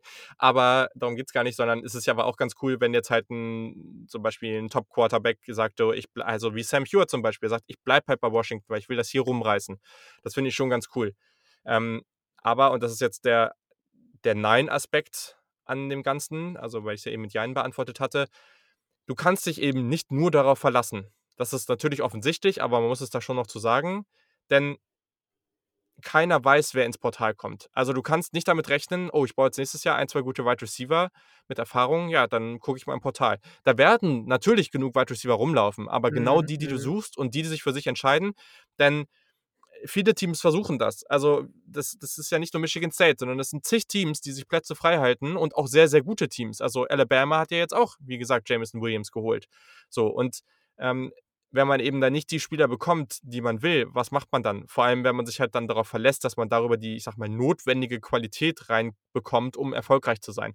Also, es muss noch immer abgestimmt sein. Du musst schon auch immer noch gucken, dass du übers Recruiting ganz, ganz wichtige Leute reinholst und dann sagen: „Okay, ich kann immer noch im Transferportal sehr, sehr aktiv sein.“ Das finde ich sehr, sehr sinnvoll. Alles andere würde überhaupt keinen Sinn machen in der heutigen Zeit. Aber man kann sich eben nicht nur darauf verlassen. Ne, das auf keinen Fall. Das stimmt, das ist richtig. Das finde ich aber auch wieder 'n nächsten spannenden Aspekt. Man hat ja ja jahrelang davon gesprochen, auch wir grade vorhin in Washington, dass du gute Recruiter brauchst für das Highschool-Level. Inzwischen musst du dann eben auch schon Jungs rekrutieren, die Ja. schon an dem College sind und, ähm, das gibt noch mal ganz andere Möglichkeiten, irgendwelche Job-Openings an Unis zu schaffen. Ähm, zeigt noch mal, wie sich auch die College-Football-Arbeitswelt verändert vielleicht in den Ja. letzten Jahren. Da haben wir ja mit, äh, USC vor 2 Wochen drüber gesprochen, dass sie 'n kompletten Overhaul im, äh, quasi. Innenbereich von ihrem eigenen Programm geschaffen haben mit, äh, ganz vielen Leuten, die sie neu angestellt haben. Ähm, ne, stimmt, hast du recht auf jeden Fall. Ja, und deswegen macht's auch immer Sinn zum Beispiel, dass halt die Hometown-Programme sagen so: „Okay, egal wie hm, also, egal wer das jetzt wirklich ist, ne? Also, wenn das jetzt hier der Nummer 3 das Nummer 3 ähm, Nummer 3 Recruit im ganzen Land ist und der kommt jetzt halt aus der Nähe von, schieß mich tot, Washington State. Washington State weiß vielleicht, dass sie schlechte Karten haben, aber es macht halt auf jeden Fall Sinn, lange und viel in Kontakt zu sein, weil wenn der halt dann zu Georgia geht und nach einem Jahr merkt irgendwie: „Oh, bei mir in der Familie ist jemand krank“ oder „ich habe Heimweh“ oder sonst was, dass die Beziehungen da aufgebaut sind. Das ist einfach sehr, sehr wichtig, weil du weißt halt einfach nicht, was passiert. Ja. Okay, ja, kurze Frage. Hogan hat gefragt: „Warum kann man Miami äh, warum kann Miami nicht einfach ihr Programm auflösen?“ Ja, das weiß er besser als wir wahrscheinlich. Die Ich Frage glaube kann er auch. sich am besten selbst beantworten. Ich glaube auch, äh, habe ich mir auch gedacht, der hat eigentlich mehr Insights bei Miami als wir. Ähm, Ja, ich ja. glaube, Und das war auch, ich glaube muss ich, aber keine dazu ganz ernst gemeinte Frage und, ähm, Ja, ja, ich weiß. aus der Emotion heraus. I know, I know. Ähm, eine Frage, die hast du schon mal ganz gut gemacht hier. Du hast soeben schon einen angesprochen, der hier auch bei mir auf der Liste steht. Da hat der Luca nämlich gefragt: „Welche neuen Coaches sind bisher am besten bei ihren neuen Teams eingeschlagen?“ Und den guten Blake Anderson bei Utah State hast du schon genannt. Der war der ist ja jetzt neu dazugekommen. Letztes Jahr waren die Aggies bei 1 und 5 und aktuell stehen sie bei 8 und 2 mit Siegen über Washington State, Hawaii, San Jose State. Also, sehr, sehr gutes Jahr. Wen hast du dir noch notiert? Äh, Kane Wommack von den South Hm. Alabama Jaguars. Die, Mhm. ähm, stehen jetzt bei 5 und 5, auch nicht überragend in der Sun Belt, aber die Jahre davor unter Steve Campbell hast du höchstens mal 3 Siege ge geholt. Ähm, und jetzt hat er die Saison noch nicht mal vorbei, äh, schon mehr Siege, steht bei 'nem Even Record und, ähm, das fand ich definitiv auch beachtlich. Die nächste Frage, die dann daraus von Dennis resultiert ist, äh Ne, es stimmt gar nicht. Ist ja gar keine Frage. Noch daraus resultiert, das kam nachher erst noch. Ähm, ich ich fand tatsächlich hätte es auch noch spannend gefunden, wenn die Frage noch ins in Gegenteil verkehrt worden wäre, welche, Mhm. äh, neuen Coaches nicht so gut geliefert haben, weil da gibt's auch einige. Jimmy Lake, bestes Beispiel mit, äh Ja. mit Washington, wobei der jetzt im zweiten Jahr natürlich auch schon gewesen ist. Ähm, ne, mehr habe ich tatsächlich auch nicht. Nur die beiden, die mir jetzt irgendwie prägnant aufgefallen sind. Alle anderen sind natürlich solide, aber ob ich jetzt von Einschlagen reden würde, Ja, okay. prägnant irgendwo irgendwie Andy Avalos zum Beispiel bei bei Boise, finde ich Aber jetzt irgendwie auch auch nichts, was nicht so viel anders ist. Also richt so, der ist jetzt irgendwie mit dem größten Programm aus der Mountain West bei schon 4 Niederlagen, was jetzt auch nicht so geil ist. Ich hatte kurz noch Gus Malzahn stehen bei UCF, aber stimmt auch nicht eigentlich, auch wenn der dann natürlich Ne. an Recruiting-Schrauben irgendwie drehen kann. Auch der steht nur bei 6-4 bis jetzt. Und, ähm, also, ne, jetzt Brian Harsin muss aufpassen bei Auburn zum Beispiel, dass der nicht 'ne Even Season oder 'ne Saison mit mindestens 4 Ni 4 Niederlagen sich äh, sich einhandelt, Ja, so. Bo Nix hat sich ja jetzt was gebrochen, Hat ist sich raus jetzt verletzt und, ähm, also, mehr habe ich tatsächlich auch nö, Ja. mehr habe ich nicht. Okay, ja, ich habe jetzt noch 'n paar andere Kandidaten. Da hast du tatsächlich recht. Das Wort eingeschlagen passt vielleicht nicht ganz. Aber also, Brad Bielema bei Illinois, die Siege waren halt stark, ne? Also, was die da jetzt geschafft haben, das ist halt einfach sehr, sehr positiv, ähm, würde ich einfach mal so sagen.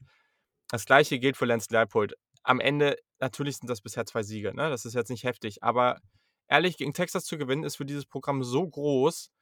Deswegen würde ich ihn auch jetzt mal würde ich sagen, das ist zumindest mal gut. Und auch Josh Heupel habe ich mal auf die Liste genommen, weil das waren auch noch nicht alles ideal und wie gesagt, es passt eingeschlagen passt nicht. Aber ich finde, die Offense, die ist auf 'm guten Weg und die Entwicklung ist positiv. Und das finde ich cool daran, dass man sieht, okay, Tennessee kann jetzt auch mal wieder den Schritt in die richtige Richtung machen und vielleicht geht da was in den nächsten Jahren. Das finde ich schon mal ganz cool. Jetzt muss man mal abwarten, wie's weitergeht. So, genau. Aber ich weiß nicht, was du ob du zu Tennessee da noch äh, noch was hast oder ob du sagst: „Ne, das siehst du gar nicht so.“ Ja, doch, nö, sehe ich natürlich so. Also, ich habe damit nicht gerechnet tatsächlich, dass sie so schnell das System adaptieren können Ja. von Josh Heupel, weil das Programm ja doch arg gebeutelt gewesen ist vor der Saison, auch mit Abgängen, sowohl was Transfers anbelangte, als auch was Decommitments von Freshmen anbelangte. Ähm, das war schon nicht schön anzusehen und dass dann da mit dem, was in Anführungsstrichen übrig bleibt, er so schnell seinen Weg findet und dass so ein System auch in der SEC große Programme, wie wir gegen Georgia gesehen haben, wenn's auch nicht lange war, ähm, vor Probleme stellen kann, was bis jetzt nur bei UCF für ihn geklappt hat mit seinem, äh, sehr, sehr schnellen Ansatz in der Offensive. Damit habe ich nicht gerechnet, grade auch defensiv finde ich beachtlich. Da hat er ja zum Beispiel den den ehemaligen Defensive Coordinator von Penn State sich ins ins Boot geholt, ähm, dass damit wirklich also, da ist wirklich kaum was übrig geblieben von all den toll talentierten Leuten, die sie 2020, 2021 geholt haben aus den Recruiting-Klassen. Ähm, das ist wirklich ganz, ganz untere SEC-Schublade, was da rumläuft im Moment. Ähm, das finde ich beachtlich, das stimmt. Die hätte ich vielleicht auch noch auch noch nennen können. Mhm. Okay. Paar Fragen haben wir noch. Äh, Dennis fragt, äh, welches Team hat von einem QB-Wechsel während der Saison am meisten profitiert? Da hatte ich mir jetzt mal aufgeschrieben, Miami auf jeden Fall mit, Ja, äh, auf jeden. Ich meine, gut, äh, da Ähm da konnten sie ja jetzt auch am Ende wenig für, weil das war ja gezwungenermaßen. Ja, gut, ist Ähm, aber so. aber ist so. Das das wollte ich deswegen nicht aufschreiben, weil's gezwungenermaßen war, aber da hast du absolut Okay. recht. Ja, ich habe mal gesagt, Oklahoma irgendwo auch, weil am Ende Ist das war 1. das Team bei mir, auf was ich aufgeschrieben habe. Also Genau. Und das Gleiche auch bei Tennessee, auch wenn Milton wieder drin war, aber Hendon Hooker hat da schon sehr geholfen. Ja, ja, auf jeden Fall. Oklahoma, muss ich sagen, wenn da Spencer Rattler weitergespielt hätte, kann ich mir nicht vorstellen, dass das so gegen Mhm. also, dann wäre auf jeden Fall die Niederlage, die jetzt gegen Baylor gekommen ist, schon früher gekommen, glaube ich. Und deswegen hat das auf jeden Fall denen auch gut getan. Ich habe mir Utah auch noch aufgeschrieben. Ah, stimmt, ja. Mhm. Äh, Charlie Brewer ist dann ja mit großen Ambitionen dahin gegangen vor der Saison, ähm, als Grad-Transfer, hat auch die ersten Spiele gespielt, aber dann wurde er gebencht und hat dann gleich gesagt: „Okay, dann verlasse ich das Programm wieder.“ Sein Nachfolger, ich habe den Namen schon wieder vergessen. Jede Woche vergesse ich, wie der Quarterback von Utah heißt eigentlich. Das tut ihm überhaupt nicht recht. Das tut mir total leid. Ähm, aber die sind auf jeden Fall auch da zu nennen, glaube ich. Cameron Rising. Cameron Rising. Toller Name auch. Ja, und ich habe natürlich grade nicht nachgeguckt. Nein. Nein, nein, nein, nein. Ähm, so, der Paul fragt auf Twitter: „Kenneth Wollen wir Walker noch ganz kurz Trof“ die die 2. Frage von Dennis dranhängen? Das meinte ich eben. Er hat auch noch 'ne 2. Frage rangehangen, welches Team zu lange festgehalten hat am Starting QB. Ah, das gehörte dazu. Genau, das gehörte dazu, glaube ich. Äh Ja, sag du mal. Äh, natürlich, Jimmy Lake ist jetzt weg, aber da haben wir schon ein paar Mal drüber gesprochen. Ja, Dylan voll. Morris muss einfach gegen Sam Hewitt ersetzt werden. Mit dem gewinnst du einfach keinen Blumentopf, ähm, auch wenn der solide ist. Ähm, und ich habe mir in Rot hinterlegt äh, und in, in großen Lettern, in Capital Lettern aufgeschrieben, fucking Neil Brown hält einfach immer noch an Jared Dagey fest und man sieht jede Woche, dass es falsch ist. Ausrufezeichen 1, 2 Ausrufezeichen 11, 3 Ausrufezeichen. Ähm, ja, fuck it. Auf jeden Fall muss Jared Dagey gebencht werden für, für Garrett Greeny und da gibt es auch keine Vermeinung, finde ich. Das ist so, er zerstört dieses Programm gerade, obwohl er das in den letzten beiden Jahren oder zweieinhalb Jahren aufgebaut hat, wie vor ihm kaum jemand und das ist einfach nur traurig.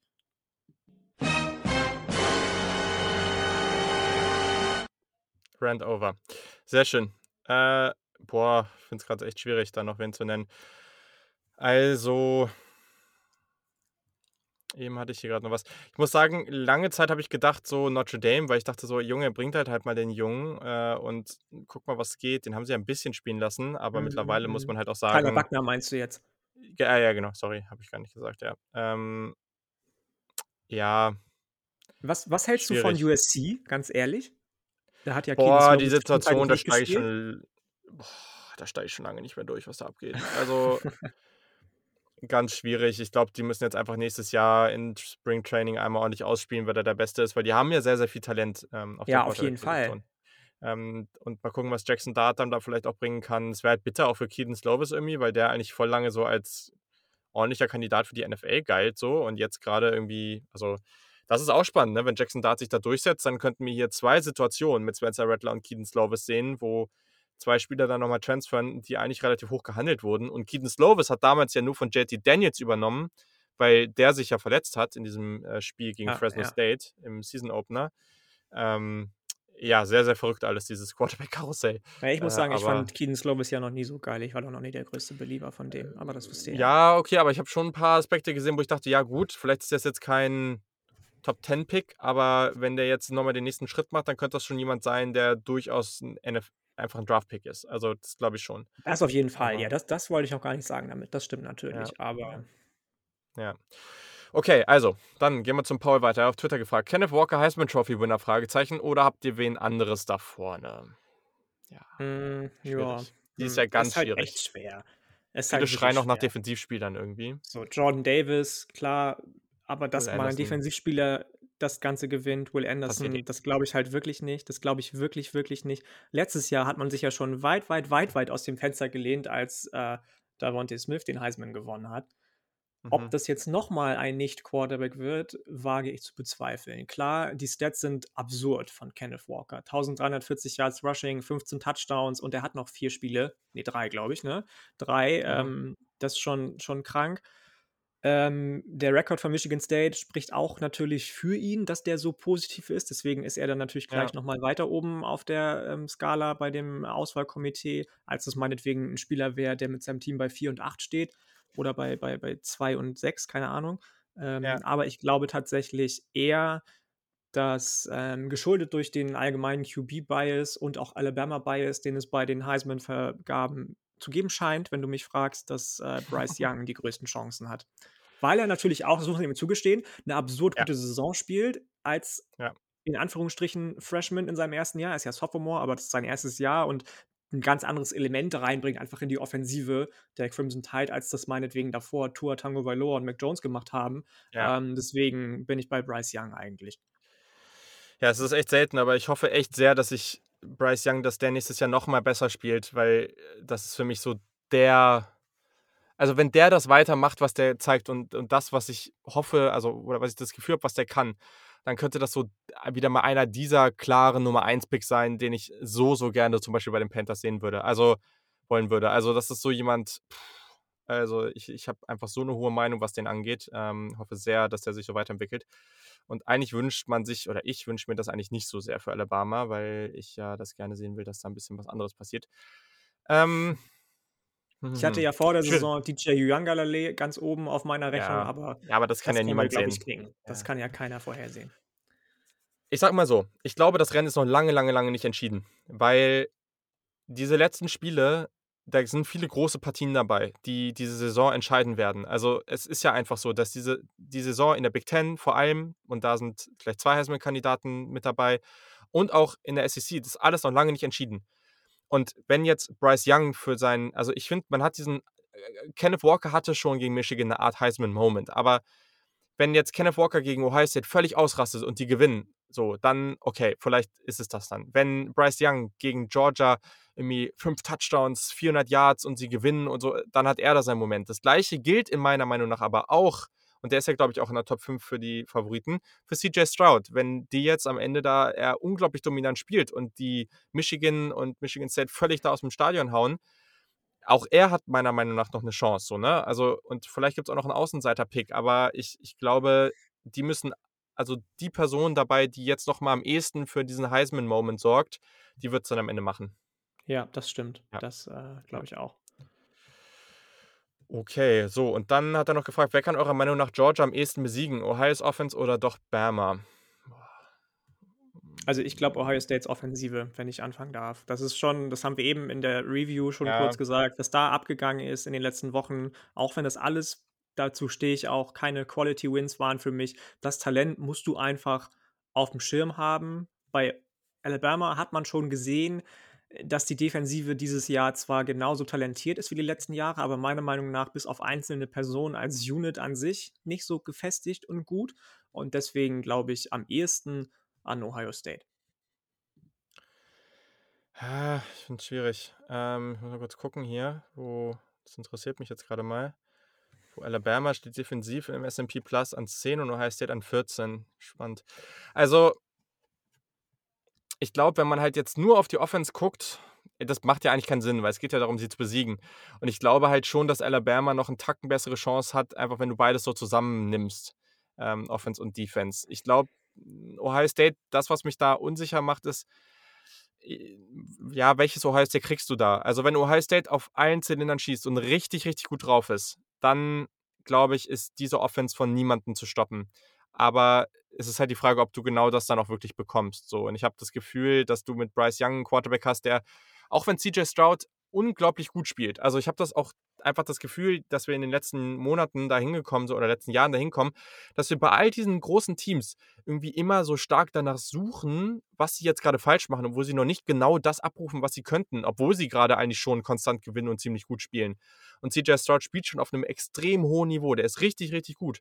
Aber ich sehe halt Bryce Young einfach noch mal einen Tacken besser und ähm, glaube, also aktuell würde ich, glaube ich, dann doch noch Barmer vorne nehmen, aber mal gucken. Also ich möchte jetzt einfach gerne noch ein bisschen Bestätigung von Ohio State die nächsten drei Partien, dass sie da noch mal dominant sein können. Ja, ja, fair So. auf jeden Fall. Gerade gesehen, Bijan Robinson out for the season. What? Ja. Krass, okay, heftig. Ja, ich meine, für Texas ist es eh durch, aber das ist natürlich heftig. Was hat Ja. er denn? Äh, ich habe nur bei On3 die Schlagzeile Okay. gesehen. Hier steht nur, "Ru- has been ruled out for the year. Mehr noch nicht. Okay, okay, okay.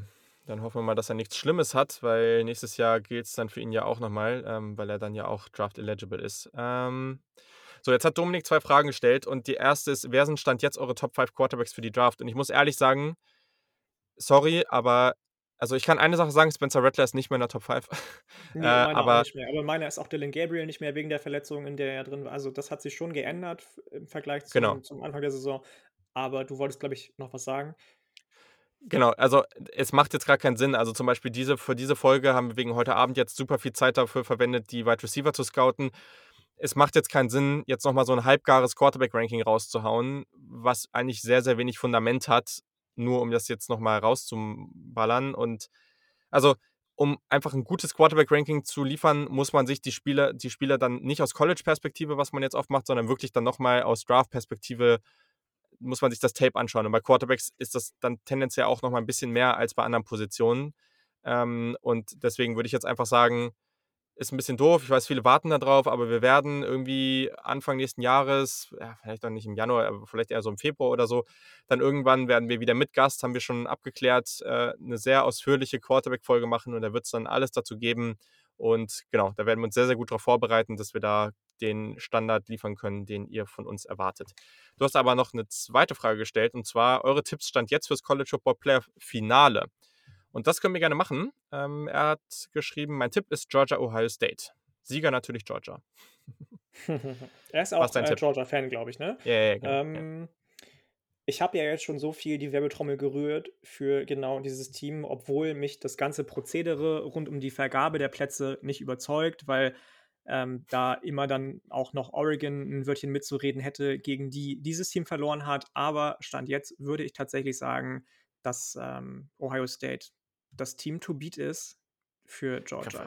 Bist du denn jetzt so, also ja, okay, aber jetzt generell. Also die letzten wen- Wochen, ich fand die letzten Wochen tatsächlich von Ohio State sehr überzeugend. Ich habe am Anfang der Saison ganz viel gegen die gerödelt und gesagt, oh, die Defensive, die Defensive überzeugt mich auch immer noch nicht, aber offensiv ist das einfach das Beste, was der College Football, wenn du mich fragst, gerade zu bieten hat. Und ähm, deswegen, genau, sind die, sind die mein Tipp. Klar, Oregon, gar keine Frage, stehen noch vor Ohio State. Bama steht noch vor Ohio State, aber Bama sehe ich halt schon im, im Championship-Game mit Niederlage gegen Georgia, deswegen sind die für mich raus. Ähm, und wenn dann vielleicht echt noch Cincy ins Playoff kommt, was ich nicht glaube als Nummer Ja. 4, aber es kann ja sein, wenn die ungeschlagen durchgehen, einfach, dass man dann da einfach nicht mehr drum herum Ja, ja. kommt, die mit reinzunehmen. Ähm, glaube ich einfach, dass Ohio State neben Georgia die höchste Qualität hat. Ähm, und dann wird auch das Okay. Komitee die nicht an vier setzen, sondern an zwei oder drei, damit eben im Finale möglicherweise Georgia gegen Ohio State spielen kann. Und ähm, ja, Also, das habe ich jetzt nicht, aber dein Szenario im Halbfinale nochmal Oregon Ohio State zu sehen, das fände ich schon richtig geil. Also ja ich fände es auch sexy. einfach, dass man nochmal klarstellen kann, dass das ein Ausrutscher war, weißt du, und Oregon nochmal so richtig rauszuballern. So, oder? Also, das fände ich schon, das finde ich schon sehr, sehr attraktiv, die Vorstellung. Ich habe tatsächlich jetzt, ich weiß, Wobei es ist das natürlich langweilig. auch fürs, fürs Komitee ähm, dann eine Bestätigung wäre, die nächsten Jahre auch wieder zu sagen, ja, wir machen das so wie die letzten Jahre, wie jetzt Ja. letztes Jahr. Siege gegeneinander zählen nur in Ausnahmefällen. Bei Michigan State, Michigan zählt nicht Ja, und bei Ohio State, Oregon zählt es. Und, äh, aber egal. ja, mal gucken. Aber gut, äh, das fände ich trotzdem cool. Ähm, und wer weiß, also Oregon kann ja auch nochmal gewinnen, weiß man ja nicht. Ich war langweilig. Ich bin halt davon ausgegangen, dass Alabama knapp im Championship Game gewinnt ähm, und deswegen am Ende äh, auf 2 oder 3 landet und dann Georgia Alabama im Finale steht. Ähm, ich glaube halt echt, dass das äh, gut und gerne passieren kann.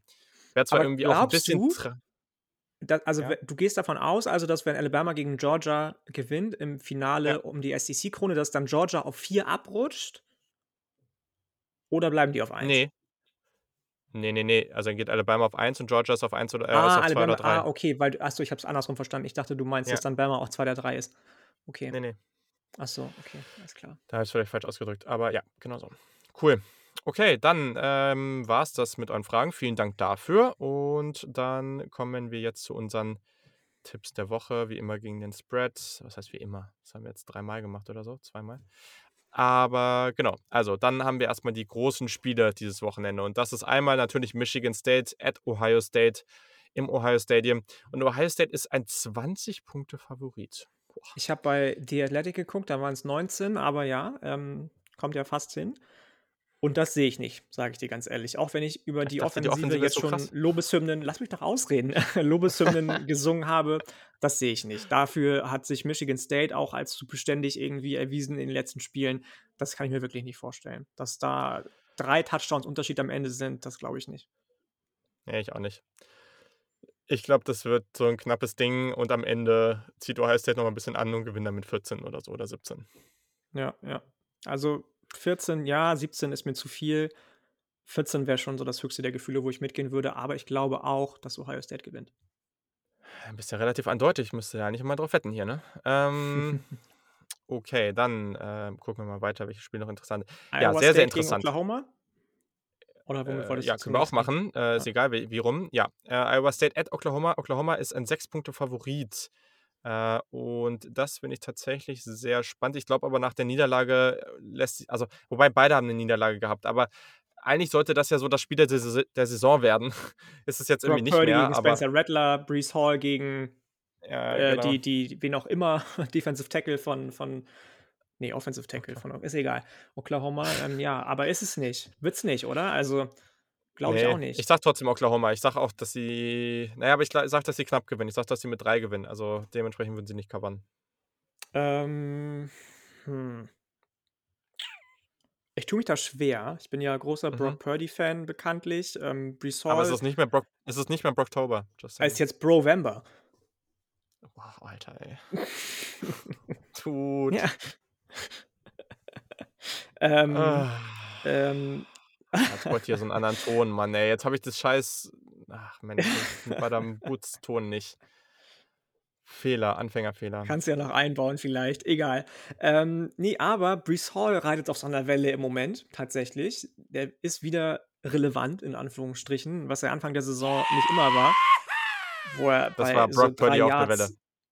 so, wo er so wo er so 3 Yards pro Carry irgendwie nur hatte. Das ha hat er langsam wieder ausbauen können und, ähm, wird wieder wichtig für die Cyclones. Deswegen glaube ich tatsächlich, ähm ne, ich also, ich gehe mit dem Upset in Anführungsstrichen und sage, Ohi Iowa State gewinnt gegen Oklahoma, die sich damit komplett verabschieden aus dem Rennen, auch um die Big 12 Krone, weil Das sich dann mal was, Baylor? Baylor und Oklahoma State um die Big 12 Krone Das wäre duellieren. doch was.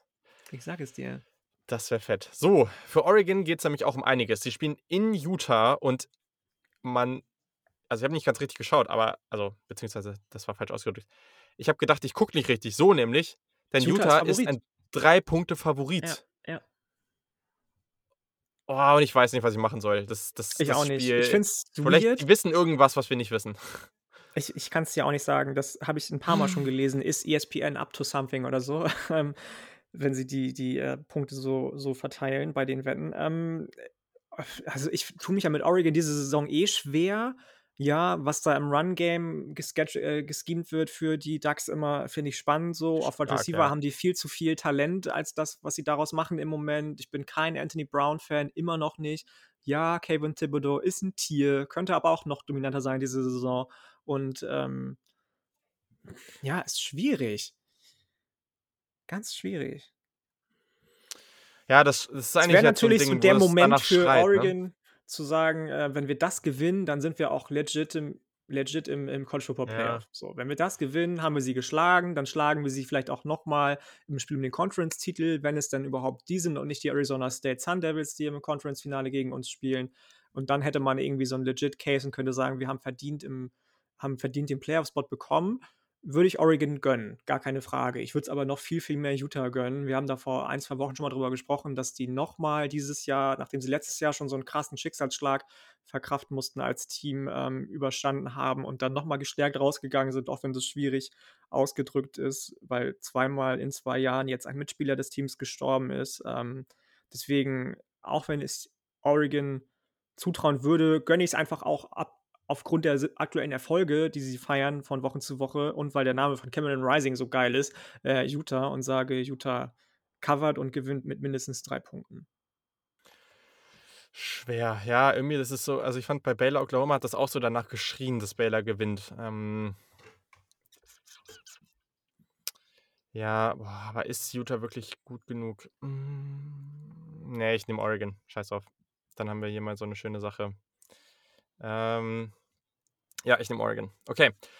Dann andere Spiele und das, äh, genau, können wir auch schön drüber sprechen, ist nämlich mein Upset der Woche. Ich sage und das wäre schon auch 'n bisschen bitter für die Group of Five und viele Fans da draußen, die das gerne sehen wollen, aber ich sage, dass SMU bei Cincinnati gewinnt und Cincinnati ist ein 12,5 Punkte Favorit.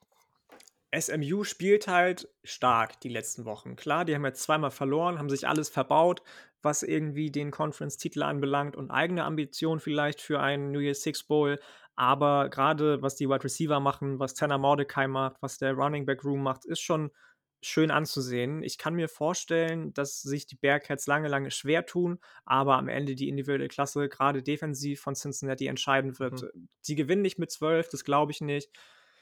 Aber so mit 4, 5 Punkten, das kann ich mir kann ich mir schon vorstellen. Desmond Ridder will vielleicht auch noch mal zeigen, dass er seinen Draftstock Ja, ja, irgendwie voll. anheben kann konnte, ähm, und sich 'n Shootout liefern möchte, dann mit Tanner Mordecai vielleicht. Deswegen glaube ich, dass, äh, Cincinnati zwar gewinnt, aber nicht mit 12 Punkten.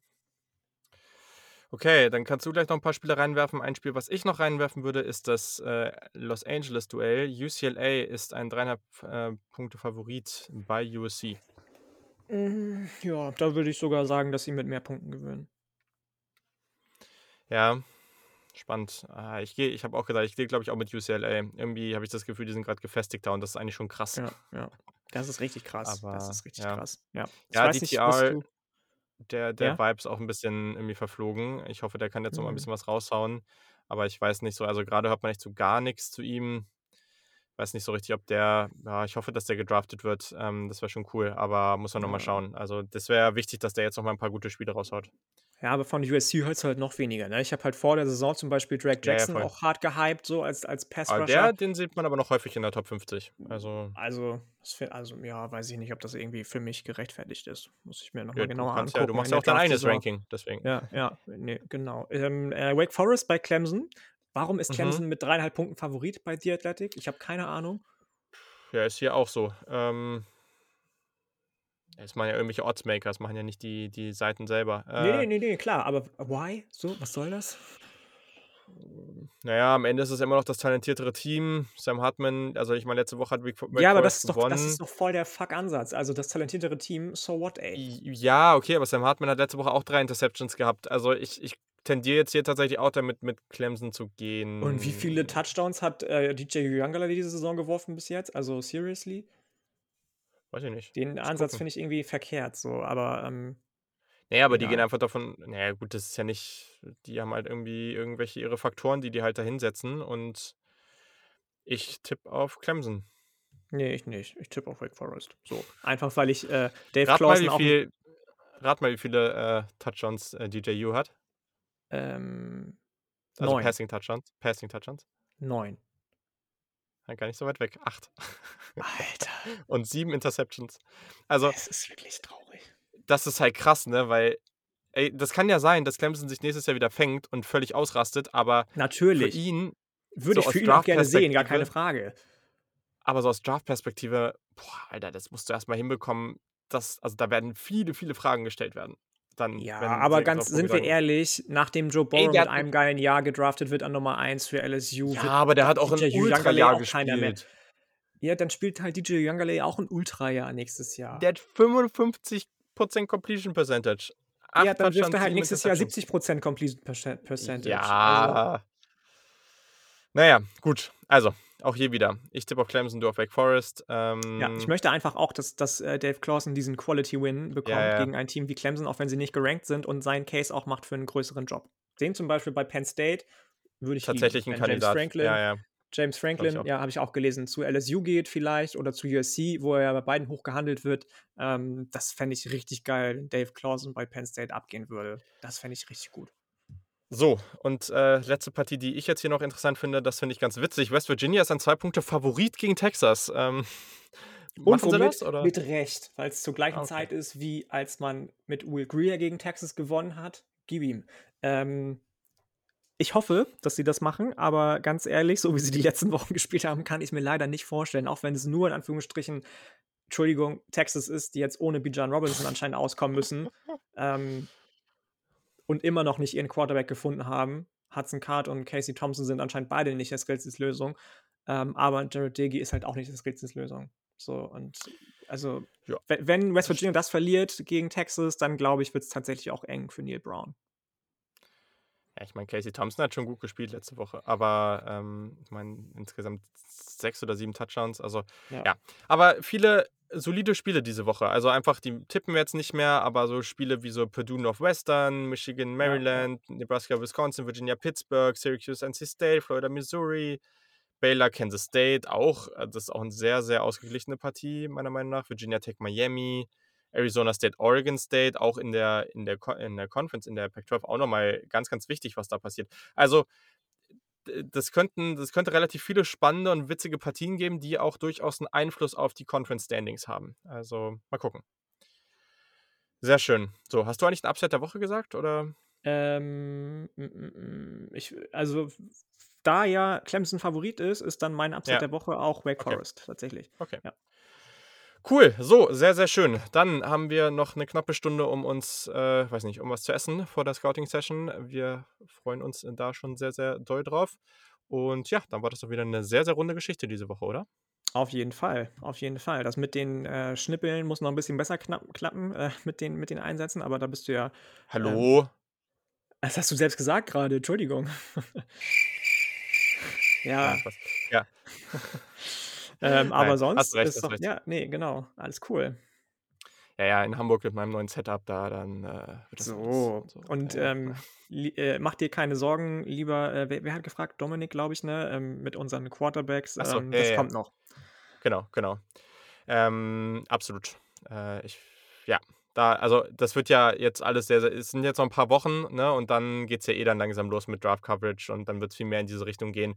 Ich weiß noch nicht, müssen wir uns noch mal unterhalten, ob wir dieses Jahr auch die Quarterbacks als erstes machen, weil irgendwie hat man, also letztes Jahr hatte ich das Gefühl, dass ich mich dann sehr, sehr gehetzt ist der habe den Quarterbacks. Spannungsbogen auch so raus irgendwie, finde ich. Wenn man immer die Ja, Quarterbacks zuerst macht, dann ist so: „Ja, okay, alles andere interessiert die Leute eh nicht“, so. ne, das stimmt nicht. Das kannst du auch an den Hörerzahlen sehen. ähm, aber das, also ich glaube, der nächste Punkt dabei ist halt einfach, gerade bei Quarterbacks gibt es halt immer noch sehr, sehr viele Storylines und News und so. Und deswegen hatte ich immer gedacht, so wenn man die am Anfang macht, dann wissen halt alle Bescheid und dann haben, können wir auch Mhm. danach immer noch mal wieder darauf eingehen, wenn irgendwas Neues passiert ähm, und müssten dann nicht sagen, ja, aber wir haben noch nicht über die geredet, aber das und das ist passiert. Ja, Deswegen, stimmt. aber gerade, also ich habe halt auch gemerkt, dass man sich da sehr hetzen musste, um die Quarterbacks dann ausführlich anzugucken. Ähm, und das war vielleicht auch nicht ganz ideal. Deswegen mal schauen. Äh, und ja, es gibt ja genug andere spannende Positionen. Vielleicht fangen wir dann mal mit den Wide Receivern oder sowas an, weil die, äh, ja, da sind wir ja jetzt schon mittendrin. Da haben wir ja, wenn ihr die Folge hört, schon die ersten Eindrücke austauschen können, auch mit euch. Genau. Genau, perfekt. Also, das war's dann an dieser Stelle. Ähm, wir wünschen euch eine hervorragende Woche. Freuen uns, wenn ihr uns auf Social Media, der Kick, auf Twitter und Instagram folgt. Immer lustig da. Und da könnt ihr auch ganz, ganz oft Fragen stellen. Äh, und ja, dementsprechend, wir sehen uns da und habt noch eine wunderbare Woche. Bis dahin. Tschüssi. Bis dann. Ciao.